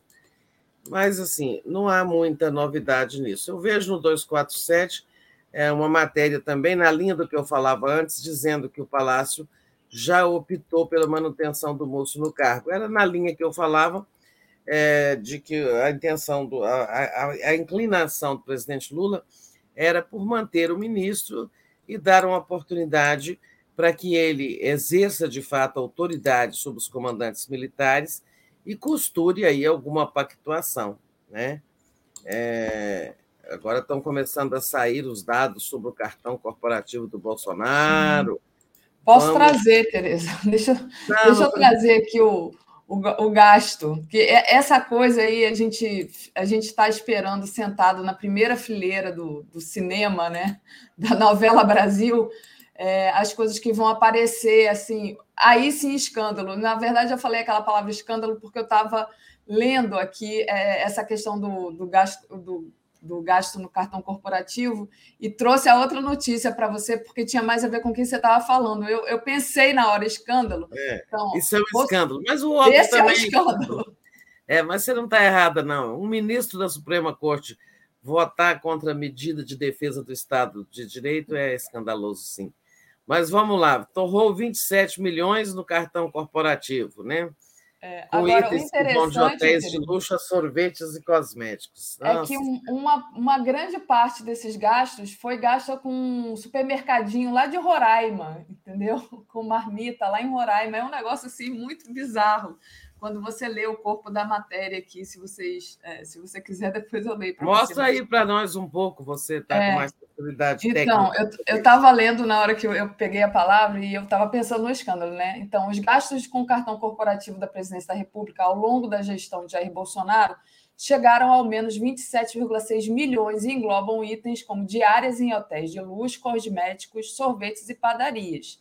As informações foram conseguidas pela Fiquem Sabendo, agência de dados públicos especializada na lei de acesso à informação, e divulgados pelo jornal Estado de São Paulo. Segundo a reportagem, constam 22 CPFs de servidores responsáveis pelas compras, mas apenas dois concentram a metade das notas fiscais. Dos 59 tipos de despesas feitas com cartão, os gastos com hotel foram os que mais consumiram recursos. Pelo menos 13,6 milhões foram desembolsados em hospedagem, muitas vezes em locais de luz, contrariando o discurso adotado muitas vezes por Bolsonaro, que afirmava ser contrário a esbanjar dinheiro público quando é possível optar pela simplicidade. Apesar dos 10 maiores gastos no cartão corporativo estarem ligados à hospedagem, chama atenção as despesas feitas junto ao restaurante Sabor de Casa, um acanhado restaurante de Boa Vista, em Roraima. O local que fornece marmitas proporcionais a 20 reais recebeu 109 mil no dia 26 de outubro de 2021, data em que Bolsonaro esteve na cidade para verificar a situação dos refugiados venezuelanos alojados no município. o estabelecimento já havia recebido pagamentos de 28 mil e 14 mil em setembro. É, aí também tem panificadoras, os gastos de estabelecimento passavam de 10 mil, quase oito salários mínimos de uma única vez. Por 20 vezes ao longo do mandato de Bolsonaro foram realizados gastos significativos em uma das filiais da padaria carioca Santa Marta. As notas fiscais variam de 880, melhor, menor valor, a 55 mil. Gente, 55 mil numa padaria. Com média de 18 mil. Ao todo, o estabelecimento recebeu 362 mil do cartão corporativo da presidência. Um dos gastos, 33 mil, foi no dia 22 de maio de 2021 na véspera de uma motociata realizada no Rio de Janeiro, ressalta o periódico. Então, Tereza, tá aí Bolsonaro gastando o dinheiro público. É, uma farra. E pensar que no governo é, Lula, o Orlando Silva teve que deixar o Ministério do Esporte por uma tapioca paga com cartão corporativo. Né? É, vocês viram falar aí no nome de muitas é, então, tava, a pessoa está perguntando aí. Foi o Orlando Silva, ministro do Esporte. É, possivelmente, isso lá em Roraima, houve um populismo ali, uma distribuição de marmitas para venezuelanos, né? Eu é. acho que houve ali para angariar, angariando apoio para o Bolsonaro, o bonzinho, né? É. É, essa gastança de padaria, eu, essa me impressiona, não sei nem explicar como é que se gasta tanto numa padaria. É, e são assim, é, isso funciona assim. Alguns é, funcionários são credenciados para usar o cartão corporativo, pagar as despesas com esse cartão. Não é o presidente em si ou a primeira-dama que fica com o cartão. É, tem até mais de um exemplar físico do cartão, sabe? Eu, por exemplo, quando fui presidente da EBC, eu dispensei. Nós não queremos cartão corporativo porque o cartão dá nisso, né? É, você até pode descuidar e um, um, um, funcionário seu fazer alguma coisa indevida de boa intenção, não é emergência, eu não quero cartão corporativo, a EBC não vai usar isso. Só dá, isso só dá problema. É, agora, ele é necessário. Né? É, eu tenho certeza, por exemplo, de que neste momento o cartão corporativo deve estar sendo usado para pagar as vidraçarias que estão repondo os vidros lá no Palácio do Planalto, porque não há tempo de fazer uma licitação, né? É, e isso é um gasto de urgência, urgentíssima. Os vidros estão todos quebrados.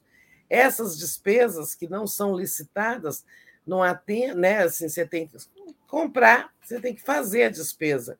É que devem ser feitas no cartão corporativo. Né? É, e, e, pequenas compras também que não justificam uma licitação. Mas eles transformaram o cartão corporativo no passaporte para o céu, né? Tudo é permitido, de sorvete ao cabeleireiro da, da, da madame, passando por é, distribuição de marmitas e tudo mais. É uma vergonha, porque o Bolsonaro era moralista, né? E o governo, os governos do PT, que eram esbanjadores, isso e aquilo. Enfim, vamos em frente. É isso, Tereza. A, a, a, lembrança da tapioca, né, do Orlando Moraes é, é um símbolo. E a mídia né? fez um escândalo, a mídia fez Foi. um escândalo. Vamos ver como é que vai tratar aí o cartão corporativo do Bolsonaro. Pois é. E, Tereza, queria que você falasse agora um pouco sobre é, os financiadores do golpe, né? Começou a aparecer aí, como essa matéria que eu tinha colocado desse, dessa pessoa terrorista que teve encontro com o Mourão e com o Bolsonaro, mas começou a aparecer os financiadores, mas a gente ainda tem que saber de muita coisa, né? Tem muita informação a ser levantada para a gente saber direitinho. Talvez isso demore ainda. Como é que você avalia isso, da gente ficar sabendo quem, quem são realmente os verdadeiros financiadores?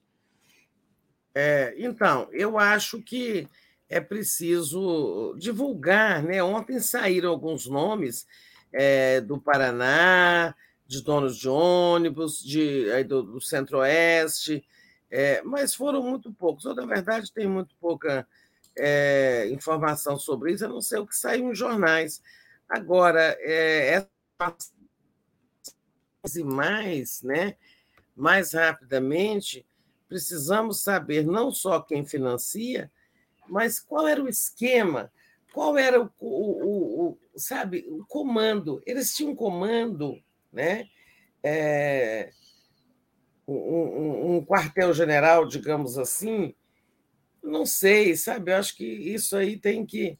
Olha, a mídia está até dando grande destaque é, aos gastos do Bolsonaro, porque eu fui, fui ver aqui nome de financiadores e vejo o Estadão dizer aqui: Bolsonaro gastou 1,46 milhão, é, um milhão e meio, melhor dizendo, né, de reais em um único hotel é, e 362 mil na mesma padaria. É impressionante, né?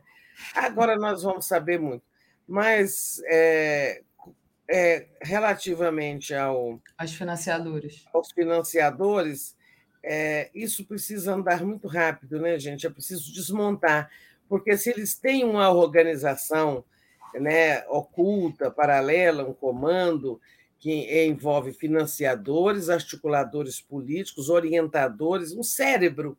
Se o golpismo tem um cérebro, ele precisa ser desmantelado, né? É, mas os nomes que eu vi foram esses mesmo, que já saíram todos os jornais, televisões, é, de alguns empresários, mas é muito pouco isso diante do tamanho da ação planejada. Né? É, isso precisa vir mais à luz. É verdade, Tereza.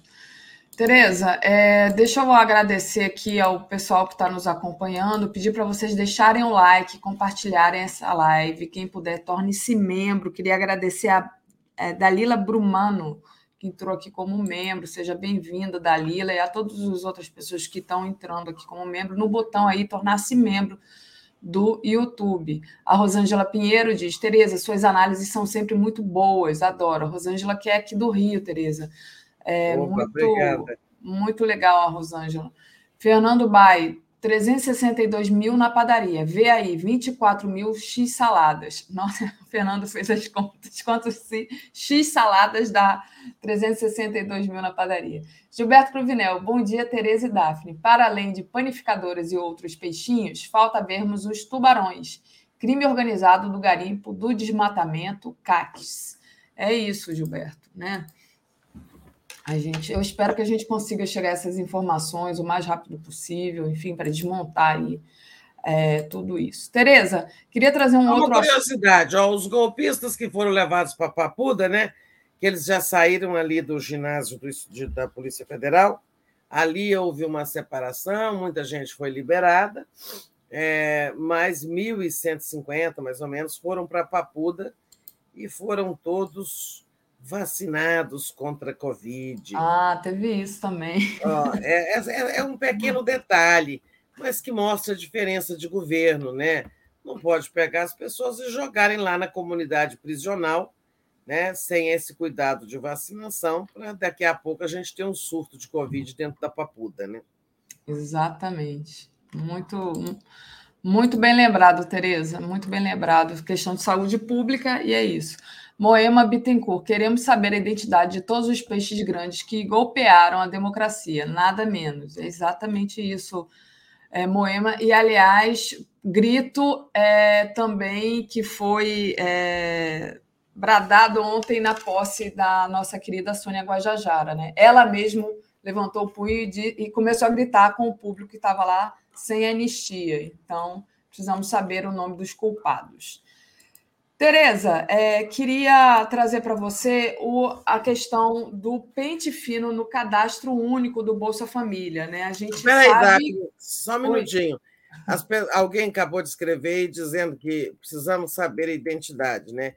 Foi a Por Mônica. Enquanto, olha, o mais escandaloso está sendo esse caso das empresas de ônibus, né?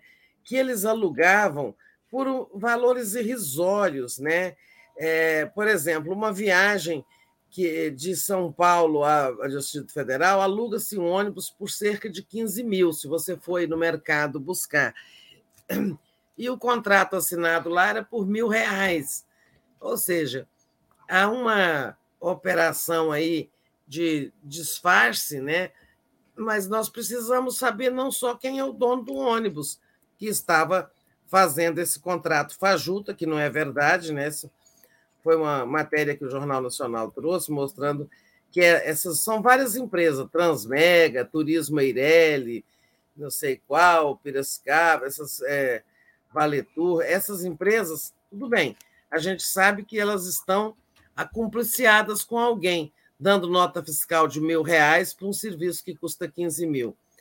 Mas nós uhum. precisamos saber é mais, é quem pagou, né? quem estava atrás.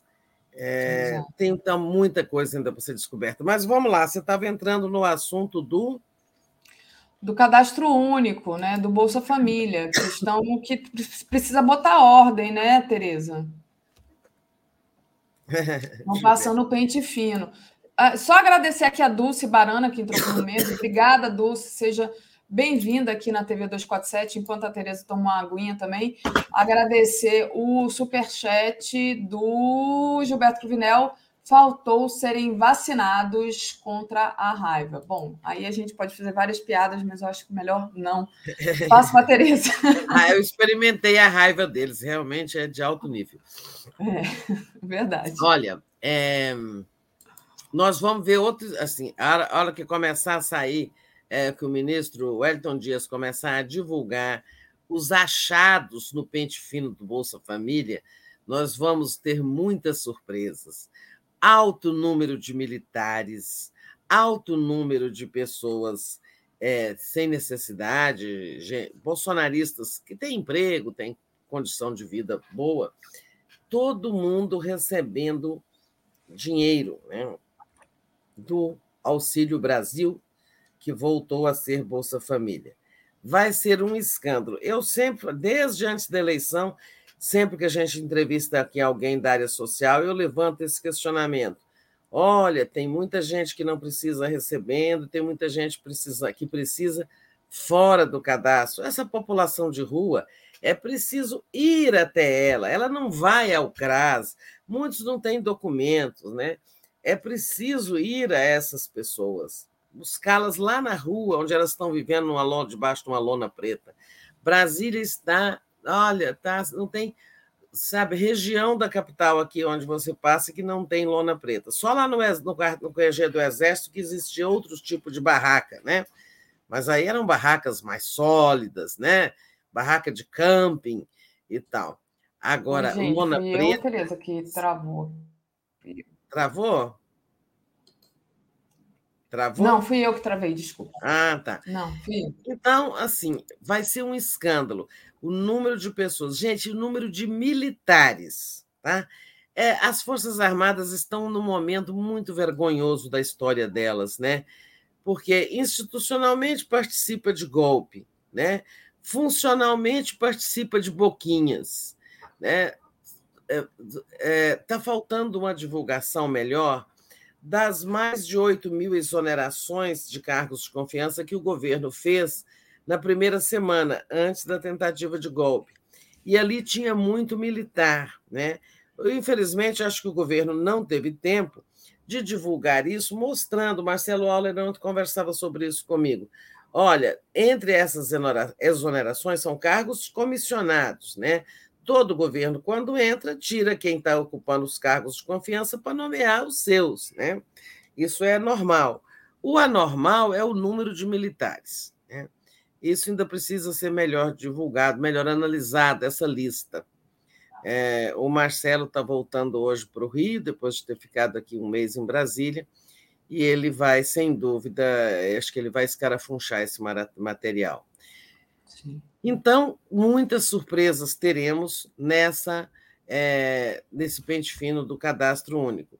Agora, tem que ser feito divulgando. Olha, esse aqui está daqui, senão eles criam a versão de que o governo está tirando famílias do Bolsa Família, né? do programa social. É, então vai estar tirando gente que não precisa. E é preciso divulgar explicando. Esse aqui é isso, quem é este, quem é aquele, quem é aquele, dando os números, os nomes e a razão pela qual estão sendo excluídos, que é uma vergonha, gente que precisa né, e tomar o dinheiro dos pobres, dos mais pobres entre os brasileiros.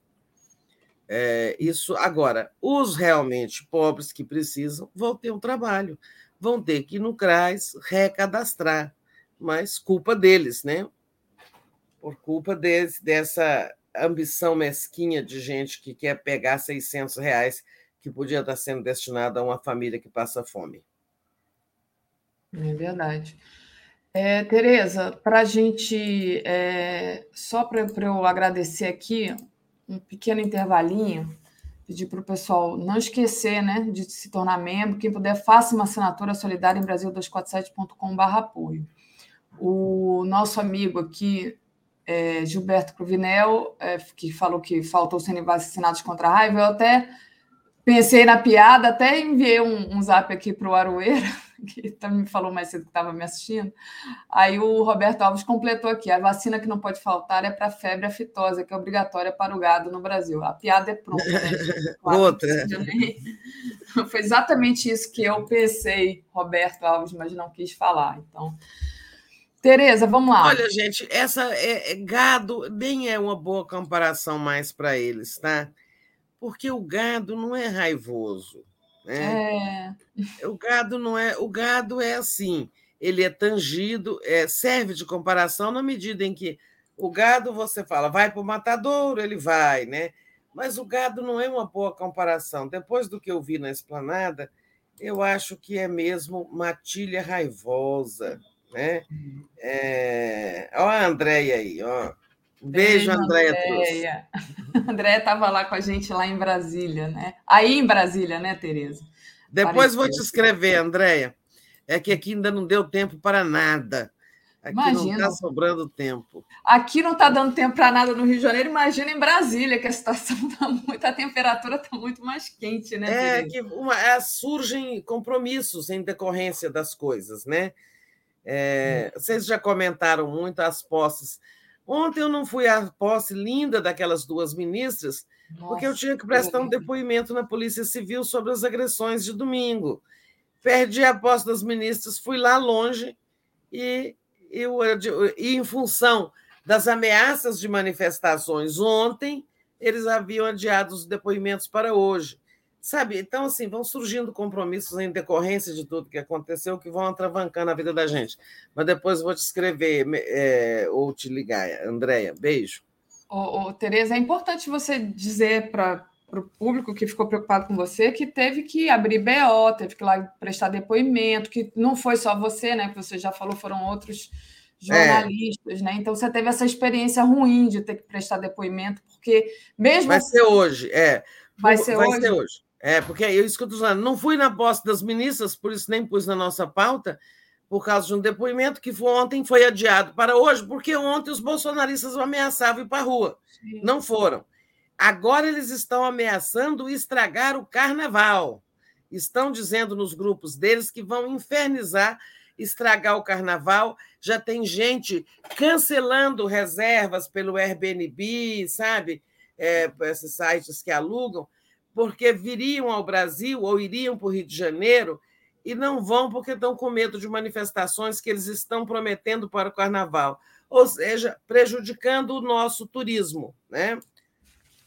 Exatamente. Você vê, a maior é um momento de é um momento importante para a nossa cultura, o carnaval, e importante também para as economias locais, do, do Nordeste, no Rio de Janeiro, é, sobretudo cidades onde o carnaval é mais emblemático. E agora eles estão espalhando que o carnaval vai ser infernizado. E aí, quem ia fazer, ah, vou passar o carnaval no Rio, não vai mais, sabe? É, não, o Rio, é, é, o carnaval do Rio gera muito dinheiro, né? Para o Rio e para as pessoas. Para a economia local. Para a economia é, local. E eles estão espalhando isso, já estão prejudicando o carnaval. Isso é informação que eu tive de agência de turismo. Exatamente. Tereza, deixa eu trazer aqui é, só a, os nossos internautas que estão aqui conosco.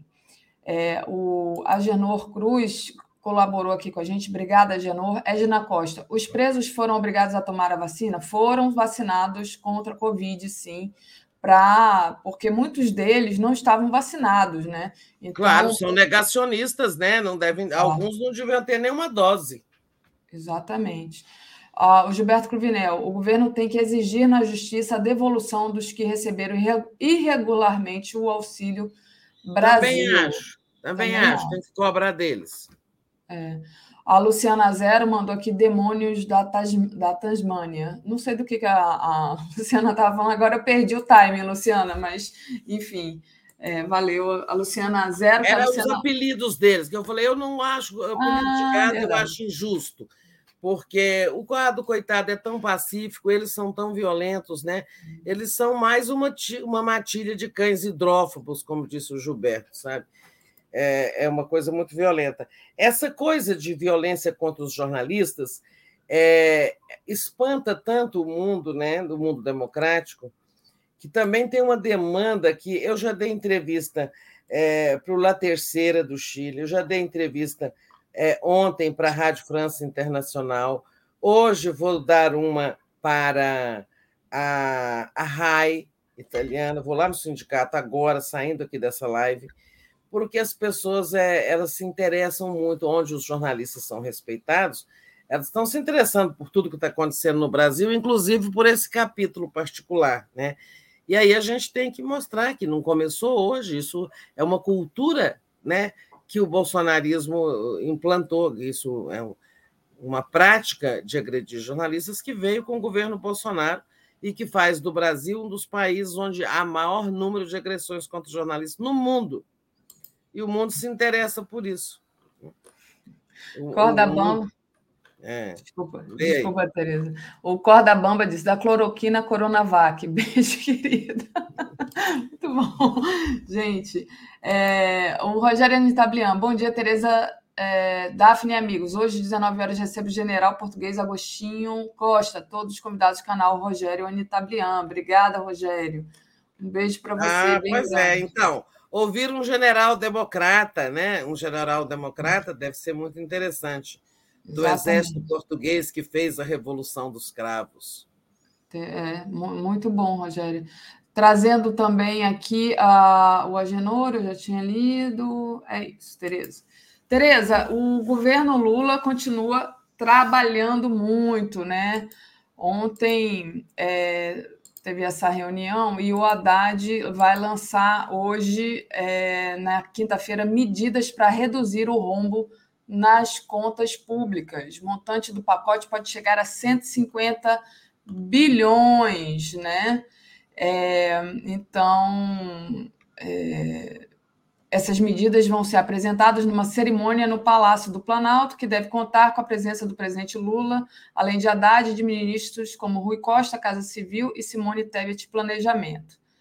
Ao todo, devem ser anunciadas quatro medidas provisórias, dois decretos e portarias. Então, está aí o governo Lula, apesar de tudo, de toda essa crise, de toda ameaça, trabalhando forte. E só para dar um feedback aqui para o pessoal que estava escrevendo, quando você falou aí que os bolsonaristas estão querendo é, fazer é, confusão no carnaval, o, carnaval é. o pessoal disse: vão apanhar muito aqui no Rio de Janeiro. Vão mesmo. Carnaval é sagrado, não é profano. Diga, Tereza, sobre o trabalho é. aí do, do governo Lula, se quiser. Então, gente, é, essa aí é a luta com o mercado, né?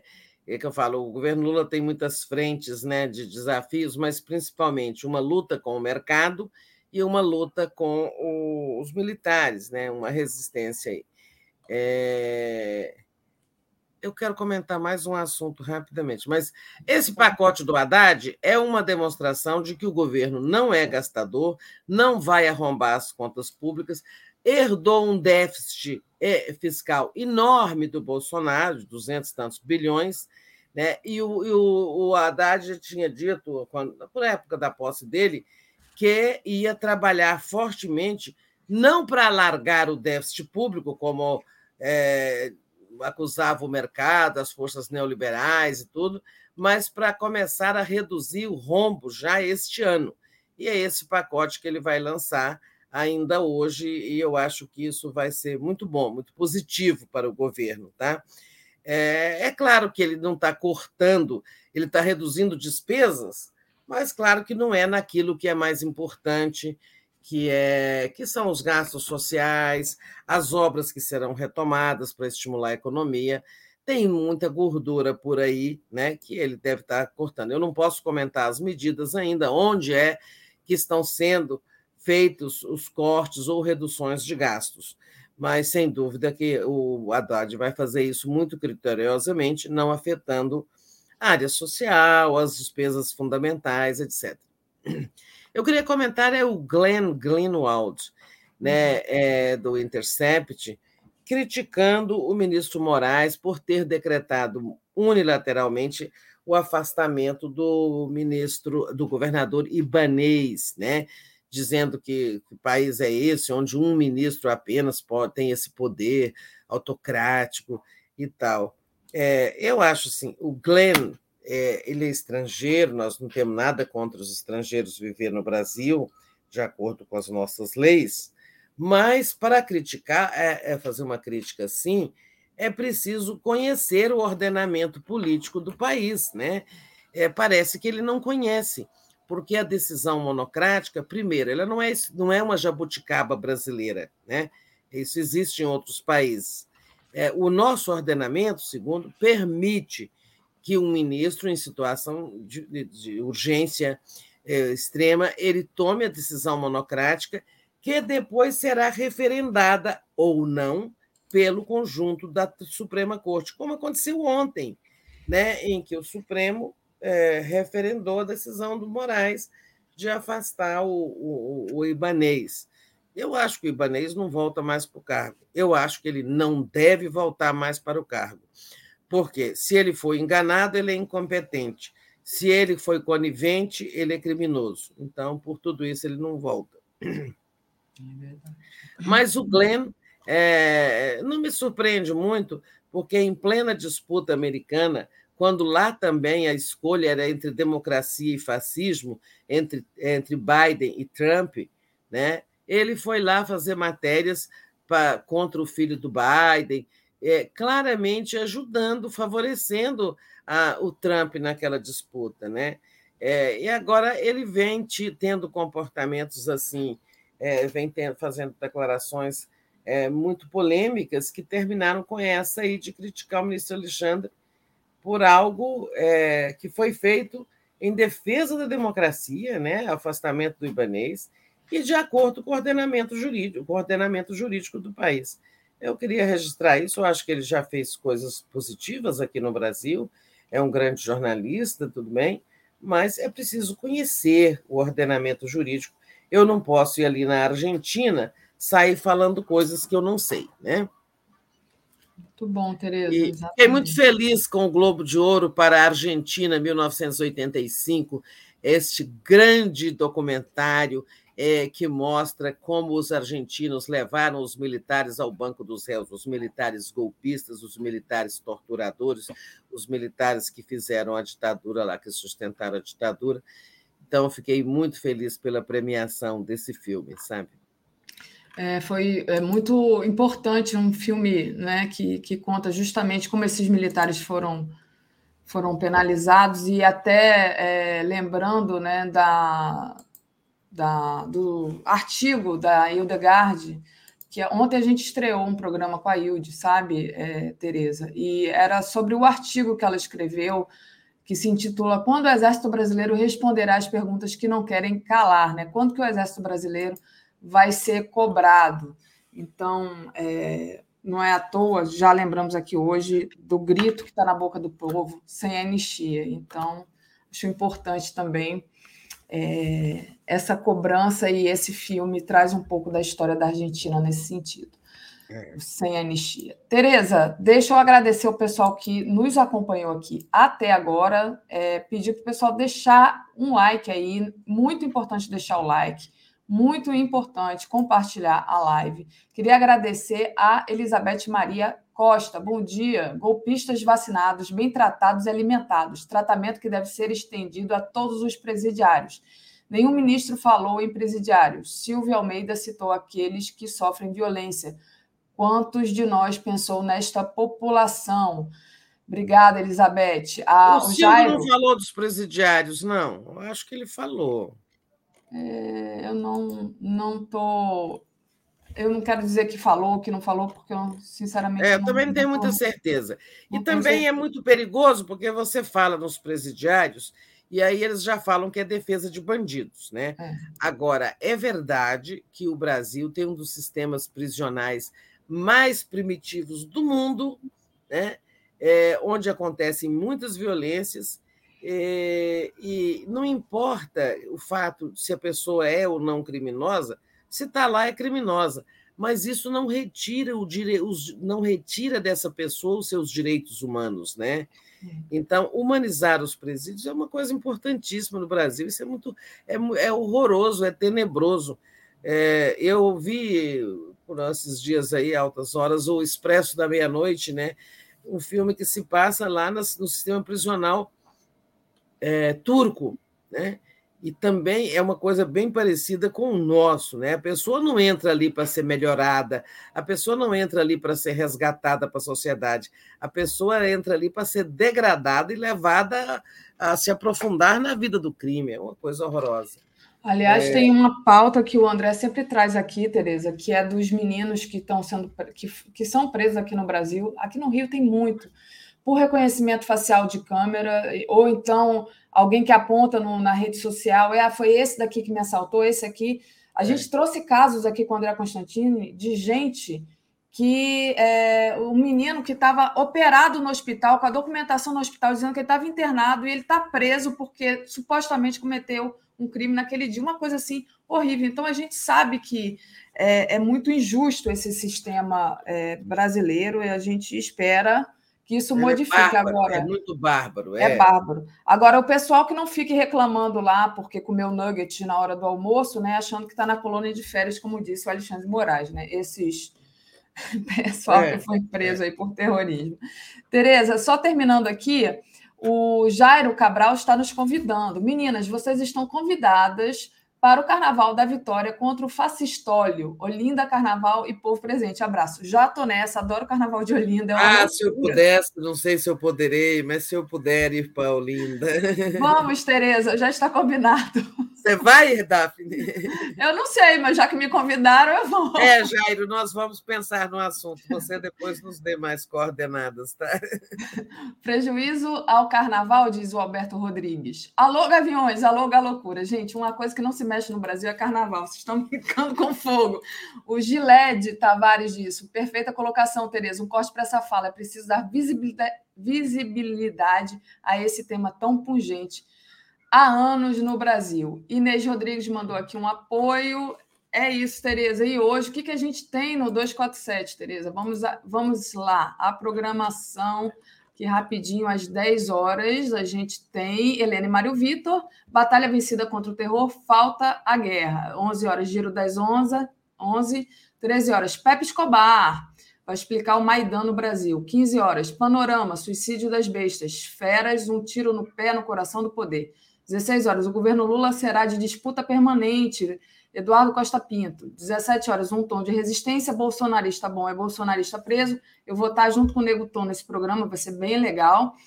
É, às 17 horas é o tom de resistência. Às 18 horas, Léo Quadrado, 18h30, boa noite, 247. 22 horas, o dia em 20 minutos. E 23 horas, a live do Conde, Tereza. Só trazendo aqui, Rogério. Campanha: ouvirmos autoridades e especialistas da Argentina sobre a experiência deles em julgar e punir criminosos nas Forças Armadas, da Reserva e da Ativa, para aprendermos fazer aqui. É isso, Tereza. Aqui faltou é, faltou disposição, né? É, por exemplo, faltou um procurador, como houve lá, que liderou esse processo, né?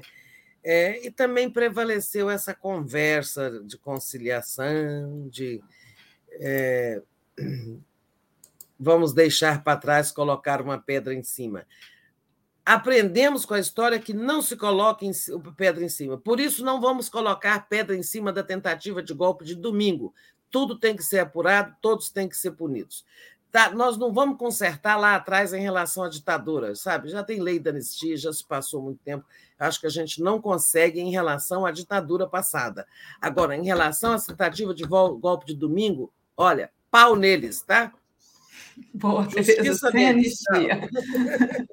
Sem anistia, muito bom. Valeu, Tereza. Beijo. Tchau. Beijo. Tchau.